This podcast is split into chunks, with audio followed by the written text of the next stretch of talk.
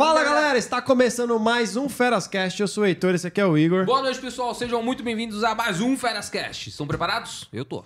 Boa! Hoje vai ser um assunto muito interessante, cultural aí. Feliz 2023 para todo mundo, que tem um ano maravilhoso aí, bem abençoado para todo mundo. Amém. Amém. Isso aí. Hoje vai ser muito interessante o assunto, então fica ligado, vai ter muitas curiosidades aí, culturais também. E você que não é inscrito, já se inscreve aqui no canal. Corre lá também no canal de cortes, se inscreve lá, que tem uns conteúdos bem exclusivos lá. Vai também no, na Deezer, Spotify, todas as plataformas, só jogar Ferascast e segue a gente lá, beleza?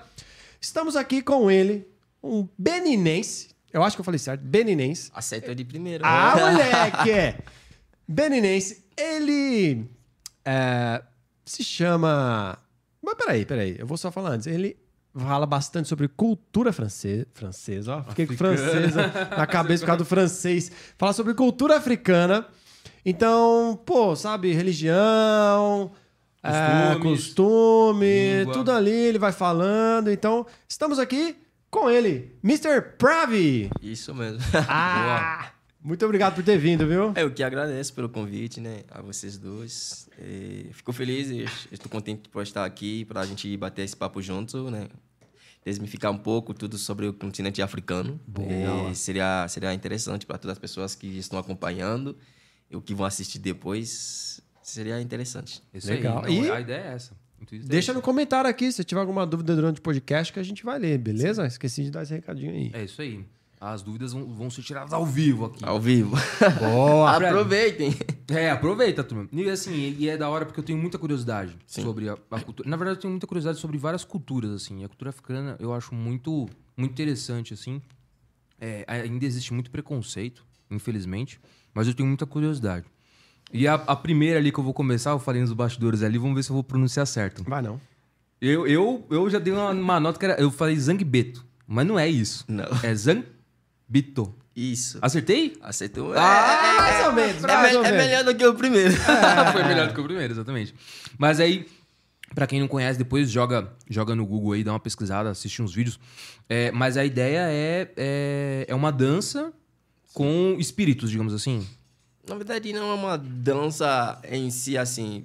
É, para quem não conhece, ele tá falando de Zangbeto. Zangbeto significa o quê? Zan, que é noite.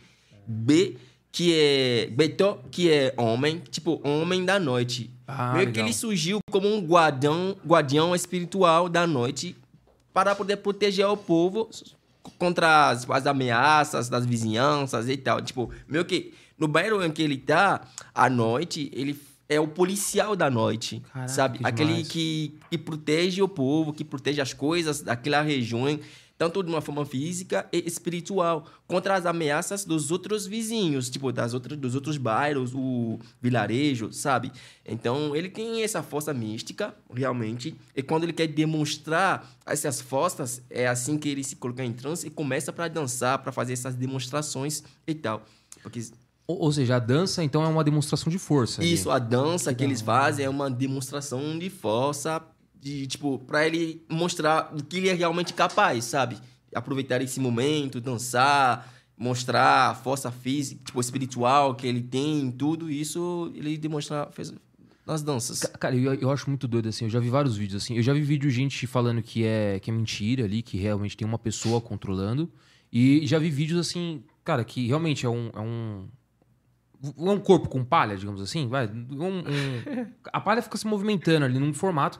E aí tem um Mas momento que o que, ela que é. vira... O que, que é? É uma palha que fica se movimentando. Cara, é eu não, eu não sei explicar exatamente o formato, mas é um formato.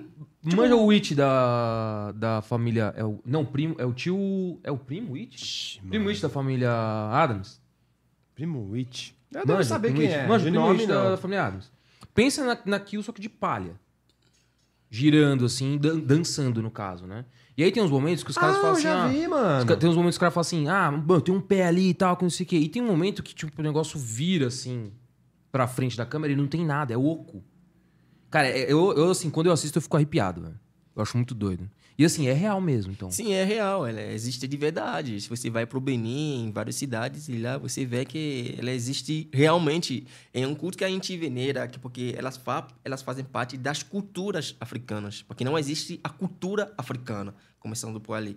Quando você fala de cultura africana, você está englobando os 54 países dentro do continente Sim, africano. sim. Aí já é demais, porque tem várias culturas. Só dentro de um país existem várias outras cultura, cultura, sabe? O Zangbeto faz parte de uma cultura espiritual, tipo mística, que, que não conhece, tipo, se assusta e acha que lá não, é isso, é coisa do ruim, coisa do diabo, mas Sim. não é, sabe? É meio que eu vejo aqui, ver a galera dançando funk, o, fazendo o negócio de ubanda e tal, eu falo, ah, não, isso é do diabo e tal, sabe? Só porque eu não conheço, não frequento, aí eu já literalmente dou essas palavras, tipo, ah, não, é coisa do diabo, ah, é coisa ruim. Não, mas elas fazem parte das nossas crenças, porque em algum momento da história do Benin de hoje, que antigamente o ex-Daomé, porque se você pesquisa, você vai ver o reino de Daomé, de onde veio as Amazonas, os agodes do filme A- Mulher Rei, sabe? Ah, que da hora. Então, era Daomé, mas se tornou Benin, República do Benin, sabe? Então, em algum momento dessa, da, da história do, do ex-Daomé, eh, teve a força desse Zambitó que ajudou bastante o seu povo para lutar com a opressão das, dos outros vilarejos. eh, Caraca, sabe? que louco. Então, hora. não é uma coisa que, que tipo, ah, não existe, é, tipo, é brincadeira. Não é brincadeira. Para nós, é, ela é, É real, real. ela existe, sabe? É, precisa ser respeitado. sabe? Sim, sem Porque dúvida. uma crença nossa é, é um legado dos mais velhos, sabe? Total, não, total. É uma tradição, né? Sim. E é, e- e é bem isso que você falou mesmo, que o pessoal acredita num, num bem, né? Num, num formato, e tudo que for diferente daquele bem, Para eles é pra eles é ruim, né? E quando eu falo de, de me arrepiar, não é nem no sentido negativo. Eu até gosto de assistir, Aham. realmente. eu- eu esses vídeos me prendem, assim, sabe? Eu acho muito bacana de, de assistir. E me arrepia muito no sentido de entender que ali é, um- é uma entidade espiritual que tá movimentando. Não uma pessoa, né? Eu acho muito, muito legal. E, e sabendo agora que é algo do bem, imaginando que é um guerreiro ali que um dia... É o policial da noite. É o, é o policial da noite ali que salvou o povo, enfim, fez parte da história de um, de um povo. É, é mais admirável ainda, né? É muito louco isso. É, cara, é, Muito é- é louco. assim, é Da muito, hora. muito da hora mesmo. Depois É pega que é muito assistir, diferente, velho. né? É muito diferente da nossa. Do que a Não, gente total, vive, né? total, da nossa cultura Mas é, ali. mas é muito imagina. legal. É, é. Depois você pega pra assistir, joga no, no, no Google. Não, eu já enfim, vi, eu acho que eu já vi. Eu lógico que eu vou rever de novo, né? Pra, eu vou olhar de novo pra, pra, Pra lembrar. melhor, mas, né? eu, mas eu lembro sim. Eu lembro. Não, é muito louco. E aí, pensando em danças e tudo mais, eu vi também que em Madagascar, aí na ilha de Madagascar mesmo em específico, tem uma dança com mortos. Com- Aí são com cadáveres mesmo, né? Mas aí já é, aí é isso que eu queria entender melhor, porque aí tá muito mais atrelado à religião, certo? Sim. E aí, quais são os tipos de religião que a gente pode ter? Acho que cada, cada país do continente tem uma forma de celebrar suas mortes. É, é real, é o que você falou, tipo, de, de dançar com os mortos e tal. Tipo, isso é real, existe. Sim, Até sim. no Benin existe isso, sabe? É, no Ghana, ainda mais forte, sabe? Você vê eles, tipo, segurar o caixão, ficar lá dançando. No Benin, você vê É, o, tem até um meme, né? Aquele meme do, do caixão. É o meme do caixão. e tem um meme. Até no Benin você vê o caixão, tipo, dentro do, do, do veículo, o cara fazendo zigue-zague, fazendo, tipo, esses negócios, tipo, lá na estrada e tal. É uma forma de celebrar a morte, é uma forma de, de mostrar que a partida dele não vai entristecer, tipo, deixar a gente triste pro resto da vida, sabe? Porque se diz que quando o cara, tipo, quando o cara morre, ele vai encontrar os ancestros. Se você assisti- assistiu o filme Pantera Negra, o Rei Xalá falou, Sim, sabe? A sim. morte, para nossa cultura, ela não é o fim, é o começo de um, de um novo recomeço. É, é um, sabe? é um recomeço, é. Sim, um total. recomeço, total. Então, celebrar a morte não é dizer que, ah, não, inconsciência, não, pô, o cara morreu, ele já foi. Não, porque um corpo morto, ela é mais pesada do que um corpo vivo, espiritualmente. Quem de espiritualidade sabe disso. Se você pega um cara morto dentro de um caixão, ele é mais pesado do que ele vivo dentro de um caixão. Caraca! S- Sabe? Se você se você vai no necrotério, pode conversar com os caras, tu vai entender. Levantar e segurar um copo morto é mais pesado do que um, Do que um copo, corpo vivo. vivo. Porque lá não é mais apenas um copo que está lá. É uma energia muito pesada que está lá. Então, até isso faz com que, tipo, quando morre alguém, a gente não enterra nesse- imediatamente o dia seguinte, igual vocês fazem aqui. 24 horas depois, não. A gente deixa esse copo lá e a família se reúne, faz todas as cerimonias necessárias vê, tipo, o tempo, a posição da lua, do sol, o tempo certo, que combina com a energia daquele cara, para que quando ele for enterrado, que não haja, que não haja tipo, é, como, a sombra, é, como vocês falam em português? É, assombração. Assombração, essas Ah, coisas, sabe? Para outra pessoa. Pra que ele realmente consiga fazer a passagem. Isso, pra, Ah, quando outra, legal, né? pes- outra pessoa que entende muito de- da espiritualidade vai lá pegar algum elemento do corpo dessa pessoa, não possa usar para fazer outras coisas. Ah, sabe? entendi. Porque tudo é questão de espiritualidade. O africano entende que um ser, um ser vivo, ele, ele tem vários, tipo, se for falar de metaverso, o universo e tal, ele tem várias energias. Então, quando o cara morre, é preciso fazer todas as preparativas necessárias para que o corpo dessa pessoa seja enterrada. É a mesma coisa quando nasce uma criança também lá. Hoje em dia tá, tá um pouco mais, tipo, triste ver que essas essas culturas estão sendo, tipo, meio Perdidas. perdidas por causa da invasão colonial, por causa da invasão do mundo digital hoje, que, tipo, o jovem acha que, tipo, ah, não, nasceu, já era, ele nasceu pronto. Não, antigamente, quando nasce uma criança, você apresenta ele ao lu à lua, você conta 21 dias, o, tipo, dependendo se for mulher, um homem, ou se for gêmeo, sabe? Para poder apresentar ele, você raspa a cabeça, você faz todas as ce- as cerimonias. E hoje, quando essa pessoa morre, você faz quase a mesma coisa para dar aquele descanso que ele merece. Então, outras pessoas, para celebrar essa morte, dançam, comem, festejam por meses, por dias. Ainda assim, essa pessoa é muito velho. Tipo, se- vamos supor, se ele tem. Se fosse Pelé, beninense, se ele fosse beninense e tal, mano, vai ser um- uma semana de festa. Comendo carne, peixe, arroz, feijão, bebendo, hora, dançando, sabe? Porque. Porque não gente- tá vendo o fim da vida, tá vendo o início de... Exatamente. Um Gente, novo trecho. um O novo cara passa a vida inteira sofrendo com a repressão, com o estresse do- das coisas da vida. Sim. E morre, ele vai em paz. Ninguém vai mais cobrar ele e tal. Só que quando você enterra ele sem as precauções necessárias, mesmo morto, outras pessoas vão continuar usando o o corpo, a energia dessa pessoa, sabe? E, e, e com isso você tem uma religião também, Sim. de lá. Sim. Ou já... E como é que você faz aqui? Aqui, É, é, eu como sempre... você faz pra meio que culto? Não sei como que é, né? A sua... Ah, a, a, a, a, muita- a energia não precisa. Você não precisa estar presente em algum lugar para a sua energia estar lá, sabe? É só se Boa. conectar. Boa. E você continuar fazendo as práticas que foi ensinado, que foi, tipo, ensinado para você desde criança, sabe? É por isso a gente fala que dentro do continente africano a gente não vê coisa como religião. A gente vê como práticas culturais ancestrais. é o, o europeu que trouxe a religião para nós. O que a gente chama de religião dentro do continente africano é o catolicismo, é o cristianismo, é o, é, o islâmico, sabe? Caramba. É, Mas lá não é forte, né? é Essa- forte. É hoje, forte? hoje em dia é, é bem forte. É por isso você vê um cara ir para a igreja de manhã e à noite ele pode ir numa casa de candomblé, como você chama, vou usar Sim, o termo sim, candomblé para fazer uma, Uma analogia. uma né? é, casa de candomblé cultuar, um orixá ou e tal. E isso é normal, porque isso é uma prática ancestral cultural que os mais velhos deixaram. Isso que traz, traz paz para você, sabe? A gente acredita que existe um Deus, da mesma forma a gente acredita que existe uma energia que você, se sabe mexer, pode ajudar você na sua vida, sabe? Cara, que demais. Então, assim, tem uma mescla realmente de. Uma mescla muito grande. De religião, vamos pôr Sim. assim. Cara, que doido, velho. Colonização. É A assim, o que a colonização destrói dentro do continente Destrói africano, demais, velho. acho que a- essa geração não entende, sabe? Até eu também, porque a gente perdeu muitas coisas. A sorte minha, que permite que hoje eu estou aqui falando isso, é porque quando eu era criança, criança eu ia muito no interior falar com meus avós. Uma coisa que hoje também está tá quase acabando dentro, dentro do país lá. Porque antigamente a gente sentava com os mais velhos, eles contavam a história, eles ensinavam bastante coisa, coisas básicas que você pode fazer para se reerguer na vida, para limpar a sua energia, para cuidar da sua vida. Porque a gente entende que esse mundo ela é feita de energia. Sim.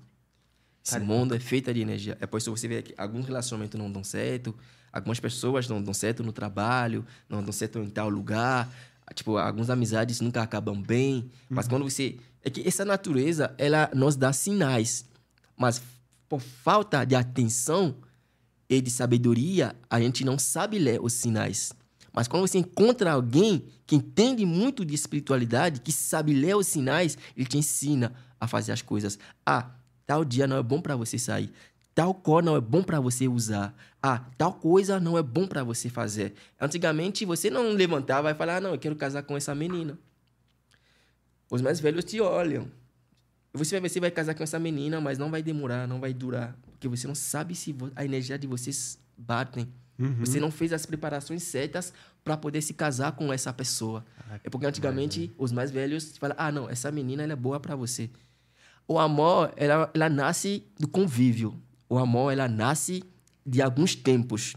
Os primeiros momentos é só paixão. Ah, vamos lá, vamos curtir, vamos trepar, vamos fazer tal. Mas quando essa paixão vai, e quando a energia, tipo, não, não flui mais, é aí que vem as brigas, os desentendimentos, várias questões. Porque você não prepara um caminho para poder fazer isso. Eu penso no, no, no, meu país, a gente não se casa para se casar. Quando você quer casar com alguém, você casa primeiro com a família dessa pessoa. E você dá o dote, você dá as coisas necessárias, rola as cerimonias antes de vocês se casarem. Sabe? Caraca. Então é. Não, é, e ele é, fala bem pra um caralho, né, mano? É, é, é, é uma mescla de muita coisa. De, você demais. fala bem demais, velho. Não, bem demais. Não, português. Oh, ele fala bem português e fala bem, tipo, de comunicar. Ah, sim, sim, sim. Comunicação, você fala bem, cara. Eu gosto dessas coisas, sabe? Porque eu acredito que o mundo ainda precisa conhecer muitas, muitas coisas sobre o continente africano. Não, e é, e é, muito interessante você falar que. É, tem essa questão realmente do avanço da tecnologia, de às vezes acabar com algumas alguns costumes, né? E de, de uma forma geral acabar com a cultura. Sim. Mas também eu acho que você está usando ela a teu favor. Que através da tecnologia das redes sociais você disseminar a cultura e os costumes é, e quebrar, é quebrar preconceitos, né? Eu acho isso muito louco. E a, e a prática, só, só Sim. desculpa te cortar, mas a, a, a, prática mais assim religiosa lá da, da do continente. Do continente, do assim, continente como um todo? É como é, são 54 todo... países, né? É difícil Não, falar do mas, deve, mas deve ter uma que é mais forte, sabe? É só uma curiosidade minha mesmo, assim. Ah, eu posso dizer o mais forte, forte mesmo é no Benin. Se você vai no continente africano hoje, em qualquer país do continente fora do Benin, você fala, ah, eu sou beninense, as pessoas vão te dar respeito. Porque as pessoas entendem que lá. Vão te dar o quê? Vão te dar respeito, ah, vão te respeito, respeitar. Eu não, eu não Até tem algumas brincadeiras que, tipo, ah, vamos supor, vou fazer no meu português para vocês entenderem. Tipo, nós dois somos amigos, sabe? Ele é meu amigo, só que ele é beninense. Entendeu? Ele é, ele é beninense. E ele tem um ele outro amigo que é beninense também. Só que eu não sou beninense. Você também não é beninense. Mas a gente se conhece. Aí eu vou falar: "Ah, tipo, você fez alguma coisa para mim". Eu fico meio puto. Cuidado, hein? Senão eu vou falar para aquele amigo meu, beninense, falar pro amigo dele e fazer. Sério? Entendeu? As pessoas fazem, tipo, numa, numa brincadeira. Porque a cultura beninense, ela foi uma das únicas que preservou muito. Conseguiu a... se preservar. Preservar. demais. Conseguiu se preservar. Você vai para os interiores, você vê ainda as práticas antigas sendo usadas pelos mais velhos. Até hoje. E pelo que eu entendi da, da brincadeira que você fez, é, me corrija se estiver errado. Pode ser usado para o bem e também pode. Ou não, só, só para o bem? Pode ser pelo bem e pelo bem ruim. E para o mal também. Sim. Quando você fica com raiva, tipo, ah, vamos supor, um cara te, um cara te assaltou e tal, e você está puto da vida, você tem a oportunidade de matar ele. Se a raiva te pegar, você mata. Aí depois você se arrepende. Por que eu fiz isso? Depois a gente fala. É o ser humano que tem consciência do bem e do mal. Eu segui um cara que estava falando, aonde não há mais calor, aparece o frio. Que é o quê? É o que você pede a Deus que Deus vai te dar. Você faz oração, pô, pai, bom, por favor, mãe, né? Tô sem job, tô sem dinheiro. Uhum. Não, eu preciso de um trabalho bom, me dá aquele negócio e tal, sabe? Deus vai te dar, sabe? É a mesma coisa, um cara que dorme na rua, um morador de rua, com todo respeito e tal, pessoas em situação vulneráveis e tal, como se diz hoje, ele fica lá, a oração dele é, tipo, pelo menos tem alguma coisa para tomar o cachaça dele e tal, Deus vai dar para ele. O que você pede para Deus que Deus te dá? É a, cabe a você pedir com consciência. Ah, eu tô pedindo a Deus me dá coragem de te matar. Ele vai me dar coragem de te matar. Eu vou te matar, mas eu vou pagar os preços depois. É essa parte que o ser humano não entende. Ele faz, mas em algum momento depois, putz, Que é o karma, vamos pôr assim, o karma. Exatamente. E, e- seria a mesma, o mesmo termo, a mesma expressão, karma mesmo? Ah, Ou tem outra alguma expressão? Acho Porque aqui, é, é assim, eu pelo menos acredito em karma, não sei você. Sim, Quando você faz uma merda, cara, quando você faz alguma coisa errada, vai voltar pra você. Lógico, Foi. tudo que a E, gente. e é o que você tá me falando é basicamente isso. Se você deseja o mal, você vai alcançar aquele mal, mal. e esse mal vai voltar pra você depois. Lógico, tu vai pagar antes de morrer. Não tem como. Tu paga. Depois que acontece algumas coisas nas nossas vidas, a gente ia falar, pô, por que aconteceu isso comigo? Ah, não. Mas eu sou um cara tão legal, fiz tal coisa. Mas você esqueceu de alguma coisa que você fez. Tem uma linguagem que fala no meu país, tipo, me, a, meu aquário, eu não me bleu, eu, ah, quer dizer o quê? Se eu te machuco, eu posso até esquecer, mas toda vez que você vai ver aquela cicatriz, você sempre vai lembrar que foi eu que fiz. Sim. É a mesma coisa. Aqui também tem isso. É, aqui é quem bate, apanha, é. quem bate esquece, quem apanha nunca esquece. Né? É. tipo isso. Sempre. Mas então, é- essa vida é feita de energia. Você faz, você paga. Cara, e eu acredito muito nisso, velho. Eu também. A vida ser feita de energia. Eu falo isso, eu entro numa Isso é pira uma- assim. Eu, eu entro numas discussões, às vezes, com. Discussões saudáveis, né? Sim. Debates assim. E eu penso muito nisso. Tipo, é, é energia. O céu é realmente você, na hora que morrer, sua energia, o seu espírito vai se reunir com outras energias boas e você vai ficar em paz. E se você for pro inferno, o inferno é uma união de energias ruins e você fica pra cima pesado. Se paga. É o, que eu, é o que eu acredito, assim, sabe? Eu acho, acredito muito nisso. É muito, muito doido. Outra dúvida agora, mudando de assunto. Mano, de tem perguntinha no chat. Outra dúvida. Comida. E aí? Como é que é a comida de lá, a comida daqui? É parecida, não é? Ah, Se se adaptou eu- bem? Gostou mais daqui? Não, assim, quando as pessoas me, me perguntam, e aí, pra, o que você sente mais saudade? Eu sempre falo, é comida, gente. Comida? Porque as É pessoas... muito diferente? Muito diferente. Porque as pessoas vêm nas nossas vidas e vão. Tem alguns que vão ficar, tem outros que não vão ficar. Então, se a saudade bate, o, tipo, o, a tristeza vem, pior quando se trata de um relacionamento amoroso e tal. Mas você entende que a, a sua união com essa pessoa naquele momento já era. Você precisa seguir em frente e tal. Então, isso eu sinto mais saudade da comida, porque o meu paladar foi acostumado a comer uma coisa desde 20, do, no meus 23 anos nessa terra, antes de eu vir para o Brasil. Eu vim aqui com 23 anos, tá? Então, é que meu, eu fui adaptado meu paladar a comer várias coisas. E quando eu cheguei aqui, eu percebi que você só come arroz e feijão. Me desculpa falar isso, isso é a verdade. Nos primeiros, primeiros É arroz, lá- feijão e bife, velho. É, não, mas- bom É, demais. você chama mistura, é, seja É. é. bife, ou é pa- Ovo, parmegiano, é ovo é. cozido, Frango, ou é tal é. coisa, frango. Então isso é uma mistura. É arroz Isso aí. seca, desculpa. Isso com, com, com salada e tal. Já no meu país é diferente. Tem Com- vários tipos de molhos. Tem molhos que a Ah. gente faz com as folhas. Tem outro que a gente faz com tomate. Tem outro que a gente faz com só cebola. Então, existem várias comidas. Várias, várias, várias. Você, às vezes, não é a mesma coisa que você come no almoço que você vai comer no jantar. Bom, aqui... Pô, Aqui, Top, né? hein? Arroz, feijão de manhã. Oh, é, de manhã. seja eu pego- nossa. Seja eu pego um, um frango assado pro almoçar e no jantar eu pego um bife. É bem muda isso. nada, Mas lá, tipo, o mais típico de lá é o quê? Que a galera, tipo, mais. É, que, mais que você, come. a gente chama aqui geralmente de fufu. Fufu. Que é um tipo de polenta ou angu. Que você chama aqui. Ah. Que é feito com, seja com farinha de milho, seja com inhame, seja com é, arroz, seja com... é, Aquela parada que os caras pegam com a mão assim, come? Isso. Eu já vi no TikTok um. É. um- Eu vi um maluco que faz pra Ele só várias come, crianças. ele só come. Não, eu já vi um maluco que só come, assim. Eu vi um cara que grava vários vídeos só comendo. Toda hora vem um Ah, negócio com diferente. a mulher dele, é. Aí Esse eu nunca vi, come não. Assim. Da hora. É nosso arroz e feijão. Oh, e, e é, Pô, e é- mas você agora- olha assim, é negócio- bonito, dá É, vontade. é, Agora um é, negócio é, que eu é, achei é. curioso, que assim, no Brasil a gente tem muita mistura de culinária. Sim. A gente tem muita força da culinária italiana, o japonês acho que agora também veio forte. No passado Sim. nem tanto, mas agora tem muita essência de comida japonesa. Mexicana também tem bastante e tal. Mas do continente africano, então, pelo que eu tô entendendo, não tem. Lógico que tem. Você come acarajé? Ah, boa, Olha lá, ó, te pegou, Você come- Não, eu, eu perguntei... O quê, né? Caruru. Caruru não come. Não, mas Não, no, acho que é não mais não. no ar. é mais, mais num- pra... mais pro Nordeste e tal. Mas é Eles- então é origem africana, então. É origem africana. Ah, que da hora. Então, Então, você é, é pega, isso que eu- tipo, é isso que eu fiquei na Quando dúvida, você porque... pega a história do Brasil, se não estou mentindo, pelo, pelo que eu li, me desculpem, você vê que o arroz foi trazi- trazido do Marrocos para cá. O cana-de-açúcar, várias coisas Ah. foram trazidas do, do, do continente africano para cá, sabe? Uhum. Isso já é uma forte presença do continente africano dentro da, da, da cultura brasileira, Sim, sabe? O que muda é a forma que a gente cozinha as coisas. Os temperos são diferentes.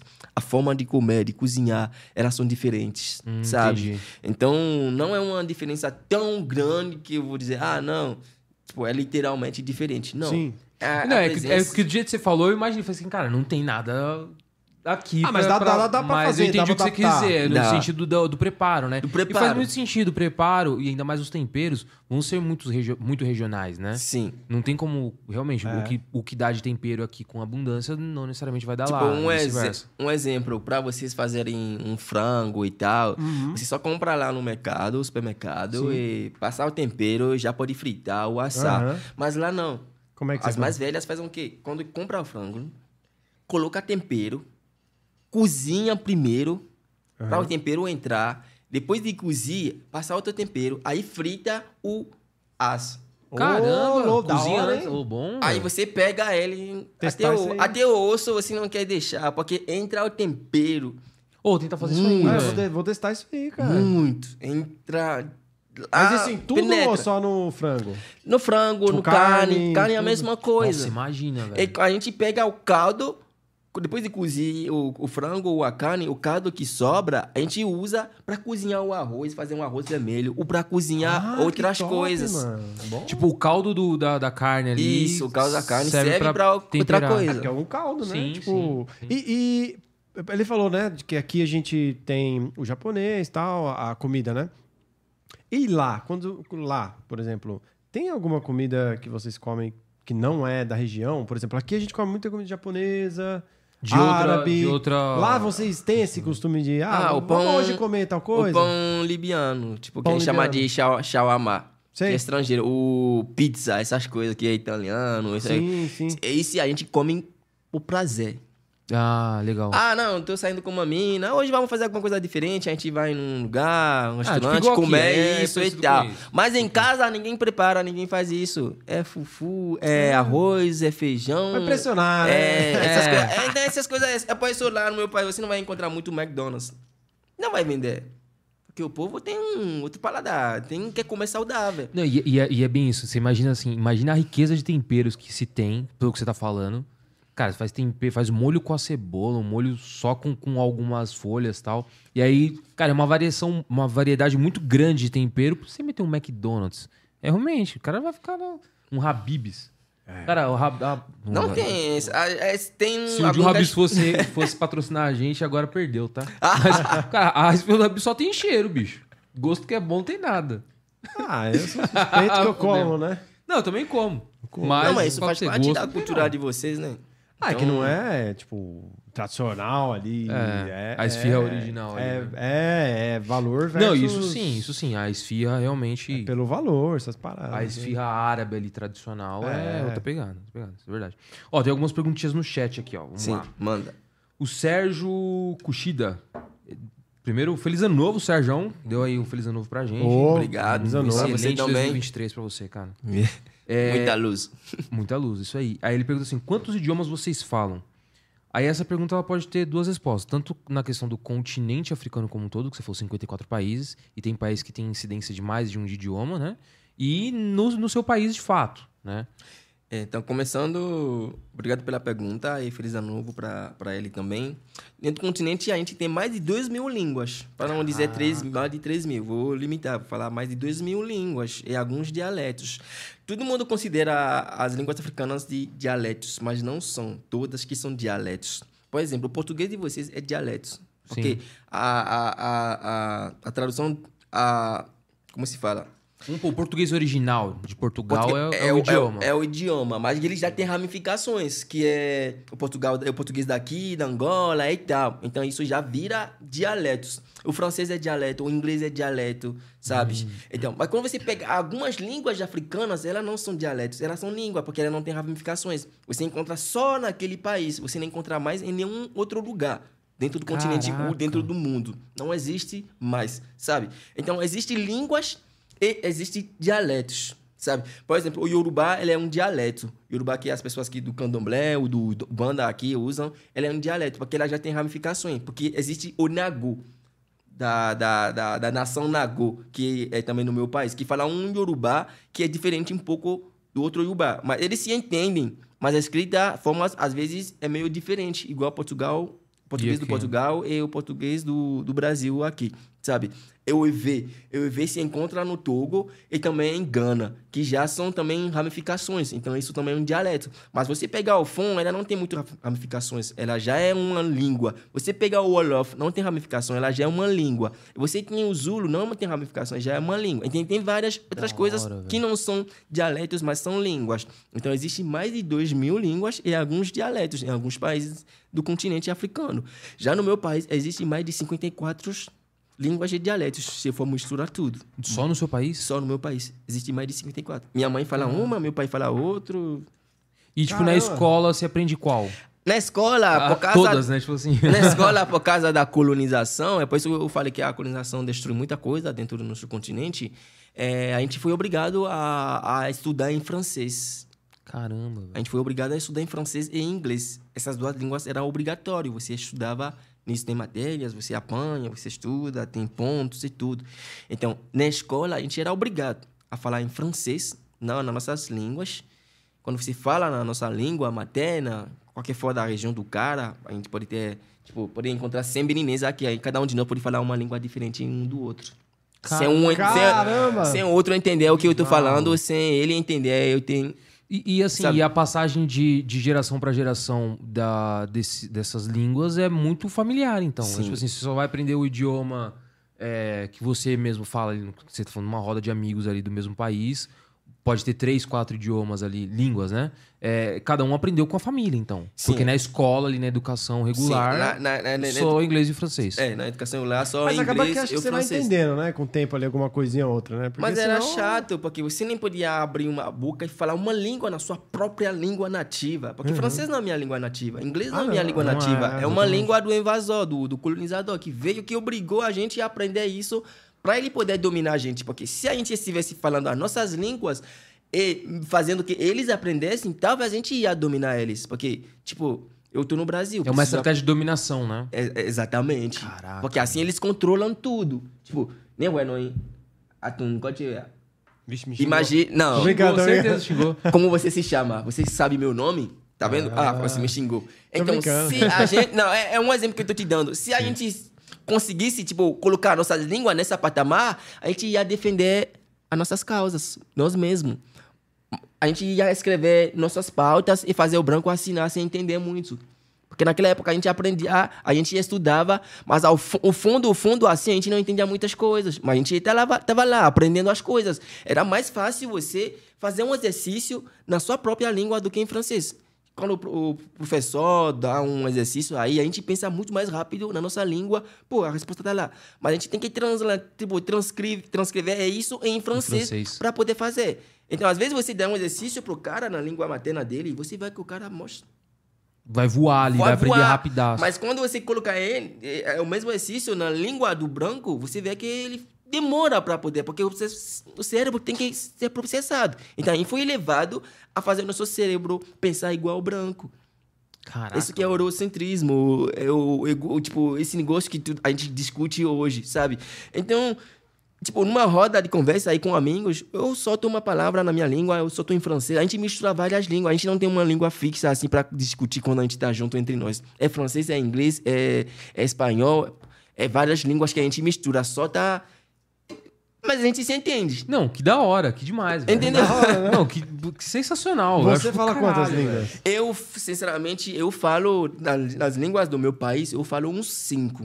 Que é a língua do meu pai, que é diferente da língua da minha mãe, sabe? A língua dos amigos com que eu cresci é uma língua lá do amor que eu aprendi. Porque, Língua do amor? Uma menina Ah, que aí eu aprendi a hora, língua dela e tal. Hoje é a língua que eu falo muito mais na minha. tipo, Ah, eu também peguei, um, peguei bastante língua por aí, velho.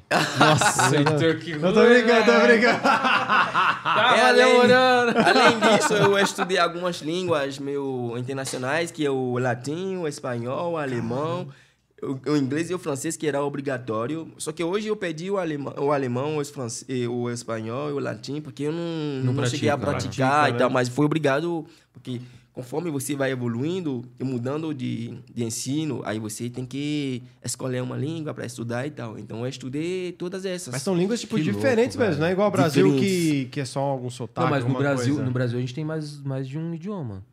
Quando você vai pra região onde você tem tribos indígenas, ainda Ah, não. você tem. Tribo sim. mas você quantas tem pessoas, outra- quantos brasileiros igual? Pouquíssimos, pouquíssimos. Sim. Mas assim, é- Esse- é que eu não, vou, eu não vou lembrar o número. Não sei se o Daviseira consegue pesquisar pra gente aí. Mas se fala no Brasil O Tupi-Guarani? um, um número elevado de línguas ainda. Mas o é um Tupi-Guarani. pouco disso, por conta das tribos ainda que existem. Exatamente. Essas línguas não foram resgatadas e não foram ensinadas. E no Brasil a gente se perdeu, né? Porque Muito. vocês ainda conseguiram manter Exatamente. no geração para geração. A gente não, a gente É. se perdeu, mas muito também porque. é, aí pensando um pouco na, na descendência, né? É, com, a, com a imigração pro Brasil, teve muito, muitas pessoas que vieram com a cultura de outros países e, tipo, ah, vou aprender uma, uma língua indígena. Não. Então, nesse caso, geração pós geração, vocês conseguiram passar um pro outro. Aqui não, a geração já veio de outro, outro país, né? Já veio da Europa ali. Então. Fala aí. 154 línguas indígenas, velho, faladas no Brasil. Du- então, eu tava com 200 na cabeça. 210 idiomas. Mas você vê que essas línguas são todos meio motas. É. Elas só se falam Sim. dentro dessas comunidades. Deve, é, deve se Ess- falar em pequenas tribos ali. É, né? essas comunidades hoje ainda estão sendo atacadas, meio, tipo, E vai se matando e tal. Então, é uma cultura muito grande do Brasil que continua se perdendo. É, vai se perder dia após dia, não adianta. Então, E é muito triste isso, né? Muito, Porque o- muito o, o triste. pessoal só se preocupa em preservar aquilo que tem um valor. Vamos falar valor monetário, né? Valor cultural não se preserva. então Imagina- se perde. a riqueza que já o Brasil, com essas coisas, tem. Você é um país miscigenado com a, a mescla de várias tra- outras culturas. Se vocês tivessem as próprias línguas de vocês, não a língua europeia, que é esse Tupi-Guarani, esse 150. Já imaginou como que seria esse Brasil mais lindo, mais... mais Diversificado. O Mais Brasil já é muito diversificado, É país- seria mais eu- ainda. Eu velho. sempre falo, não sei se eu estou errado, eu tô- é o país mais divers- diversificado no mundo, meu. Aqui você encontra todas as nações do mundo. É africano, é europeu, você já, já são americano, é asiático. O Brasil é uma mistura tão grande que não sei como você se perdeu várias coisas, assim, sabe? É. Dói, mas eu sendo estrangeiro não dá pra me meter muito nos assuntos, porque os mais velhos falam, quando você vai em um lugar e você percebe que as pessoas estão andando, estão andando de cabeça para baixo, as pernas em cima, entende que lá é assim que funciona. Então tem que aprender a andar dessa forma, mas nunca esquece de onde você veio. É, isso isso que eu faço. Eu nunca esqueci de onde eu veio. Depois falo que eu continuo, eu tô aqui, mas minha energia ela não muda. Porque eu tô conectado com os meus lá, sempre. Não tem como. Mas aqui eu ando igual vocês andam, mas eu não faço igual vocês fazem. Da hora. Sim, da hora, legal. Entendeu? Da hora. Não, e mais da Legal, hora legal. que isso é, é- Eu acredito que você vai passar isso pra frente. Você vai passar Lógico. isso para as próximas gerações. Pra Começando preservar. com o meu filho, né? Se um dia eu tiver. E você quer, quer ficar por aqui pra sempre? Quer voltar? Ah, como, é que, como é que tá? Vai ficar, né? qualquer, Gostou. qualquer africano é nomade. Quando a gente fala nomade, a gente não consegue ficar num lugar fixo assim. A gente é meio Ah. considerado alguém que nasceu para conhecer o mundo. Eu tô aqui hoje porque eu acho que é meu momento de estar aqui há oito anos. Eu tô, vou continuar, tô indo para nove, nove já. Eu vou continuar, mas eu acredito que vai chegar um momento que quase já está chegando que eu vou me deslocar e ir para outra aventura e conhecer mais o mundo, porque eu acho que o mundo tem muitas coisas para me oferecer, para eu conhecer, do que ficar em um lugar só. Depois só a gente, as pessoas falam que ah, africano não tem empatia, não tem amor de família. Não, a gente é as coisas que ama muito mais família do que qualquer outra coisa nesse mundo, sabe? O brasileiro gosta assim, mas a gente aprende a se desapegar de certas coisas para não ser vítima da emoção depois. É por isso quando aqui vocês pedem alguém, vocês choram, é muitos dias de luto. Mas quando o africano pede, ele chora hoje, mas amanhã ele já está comendo carne e festejando a morte dessa pessoa. Isso não é coisa ruim, mas é o bem. Porque essa pessoa, ele sabe que essa pessoa foi encontrando encontrar a paz. Aquela paz que ele, ele nunca vai encontrar nessa terra. Porque essa terra é só uma passagem. E por causa dos nossos egos, do, de tudo que o homem hoje implantou nesse mundo, a gente recolhe os frutos das coisas ruins que já implantamos, sabe? Ninguém aprende a uma criança a, colocar a comida pelo nariz. Mesmo a criança, quando ele tá nem abre os olhos, quando ele te, quer mamar o seio da mãe dele, é a boca que ele coloca lá. Ele não colocar no nariz, sabe? Já que ele colocar no nariz é porque ele quis, então ele sabe o que ele tá fazendo. Então o ser humano sabe o que ele faz, mas ele vai recolher os preços. Não tem como. Não, cara, sensacional. é, é baita ensinamento. E assim, o que eu acho da hora sobre essa questão da. da dos, vamos, vamos pôr, de festejar após Sim. a morte, é uma forma muito mais gost, gostosa, não, mas assim, uma forma muito. Menos triste. Melhor, é. Porque assim, cara, se você tiver a opção de escolher, de chorar ou festejar, qual que você vai escolher? Se você tiver a opção a opção de, assim, de, de, nada, festejar. Você vai festejar. É. é. que a gente foi condicionado a isso, a gente nunca. Nossa é cultural, cultura, né? É, a nossa é pra cultura mexer, nunca vai emoção. É, exatamente. A nossa cultura, do jeito que a gente foi ensinado e, enfim, cresceu aprendendo, a gente nunca vai fazer isso. Né? É. Mas se fosse na, na essência ali para escolher, lógico que eu escolhi festejar. Sempre, né, velho? E você é. vê que é uma forma mais libertadora, porque você não se apega àquele antes querido que se foi porque o cara morreu, já era. Não tem, não tem o que fazer. Vai passar a vida Sim. inteira. O cara, durante a vida inteira dele aí, você não chorou com ele quando ele tava passando mal, quando ele tava com necessidades. Cadê, a, cadê aqueles amigos, aquelas famílias, essas coisas? Ninguém tava lá e tal. O cara morre e você quer bancar o herói agora pra chorar? Não, a gente festeja mesmo, porra. Pô, até que enfim, né? O cara vai numa paz. Hum, não vai se preocupar mais com ninguém, vai viver a vida dele, onde a, a alma dele for é isso, se ele fez alguma coisa de ruim, mal aqui, ele vai colher os frutos e pronto. Mas a gente fica feliz, porque é um sofrimento que aquele cara não vai mais ter. Porque ele nunca vai ter aquela paz nesse Sim. mundo aqui. E pode ser que aqui, às vezes, a gente fica muito mais triste, porque a conexão ainda, talvez, com Deus, ou a conexão com alguma religião, a gente não tá ali firme, indo firme forte. Porque quando você tá indo mais para uma. Na nossa aqui, no caso, sim, né? Sim. A gente vai mais para a igreja, ou vai mais. tá mais conectado com dois, a gente entende que depois dependendo de cada religião, obviamente, Sim. mas vou dar um exemplo né, de, de, de, espiritu, de espiritual, assim, né? De estar tá no evangélico, por exemplo, que depois né, você vai para vai a vida eterna, né? Então, a, a, essa é a, ideia, né? De, de isso mesmo, de você ir para o céu, viver no paraíso, é, entendeu? Então, meio que você se conforta, né? Agora que você, quando você está um pouco distante, talvez não... Você fica, putz, tal, e é, chora. É, é bem isso mesmo. Pode ter a ver, tal. Não, não, mas, mas, não faz muito sentido mesmo, assim. É, quando às vezes você não tá muito apegado à religião, você só sente a dor da partida, né? Você não é. sente que a pessoa vai, vai ter um alívio agora, né? Porque quer, quer que não, é, a vida é, é um fardo também, muitas vezes, né? Sim. Então, às vezes a pessoa tá muito doente no hospital ali e tal, e aí a pessoa parte. Aí todo mundo fica triste. Fala assim, cara, imagina o quanto ela tava sofrendo. Agora ela tá descansando.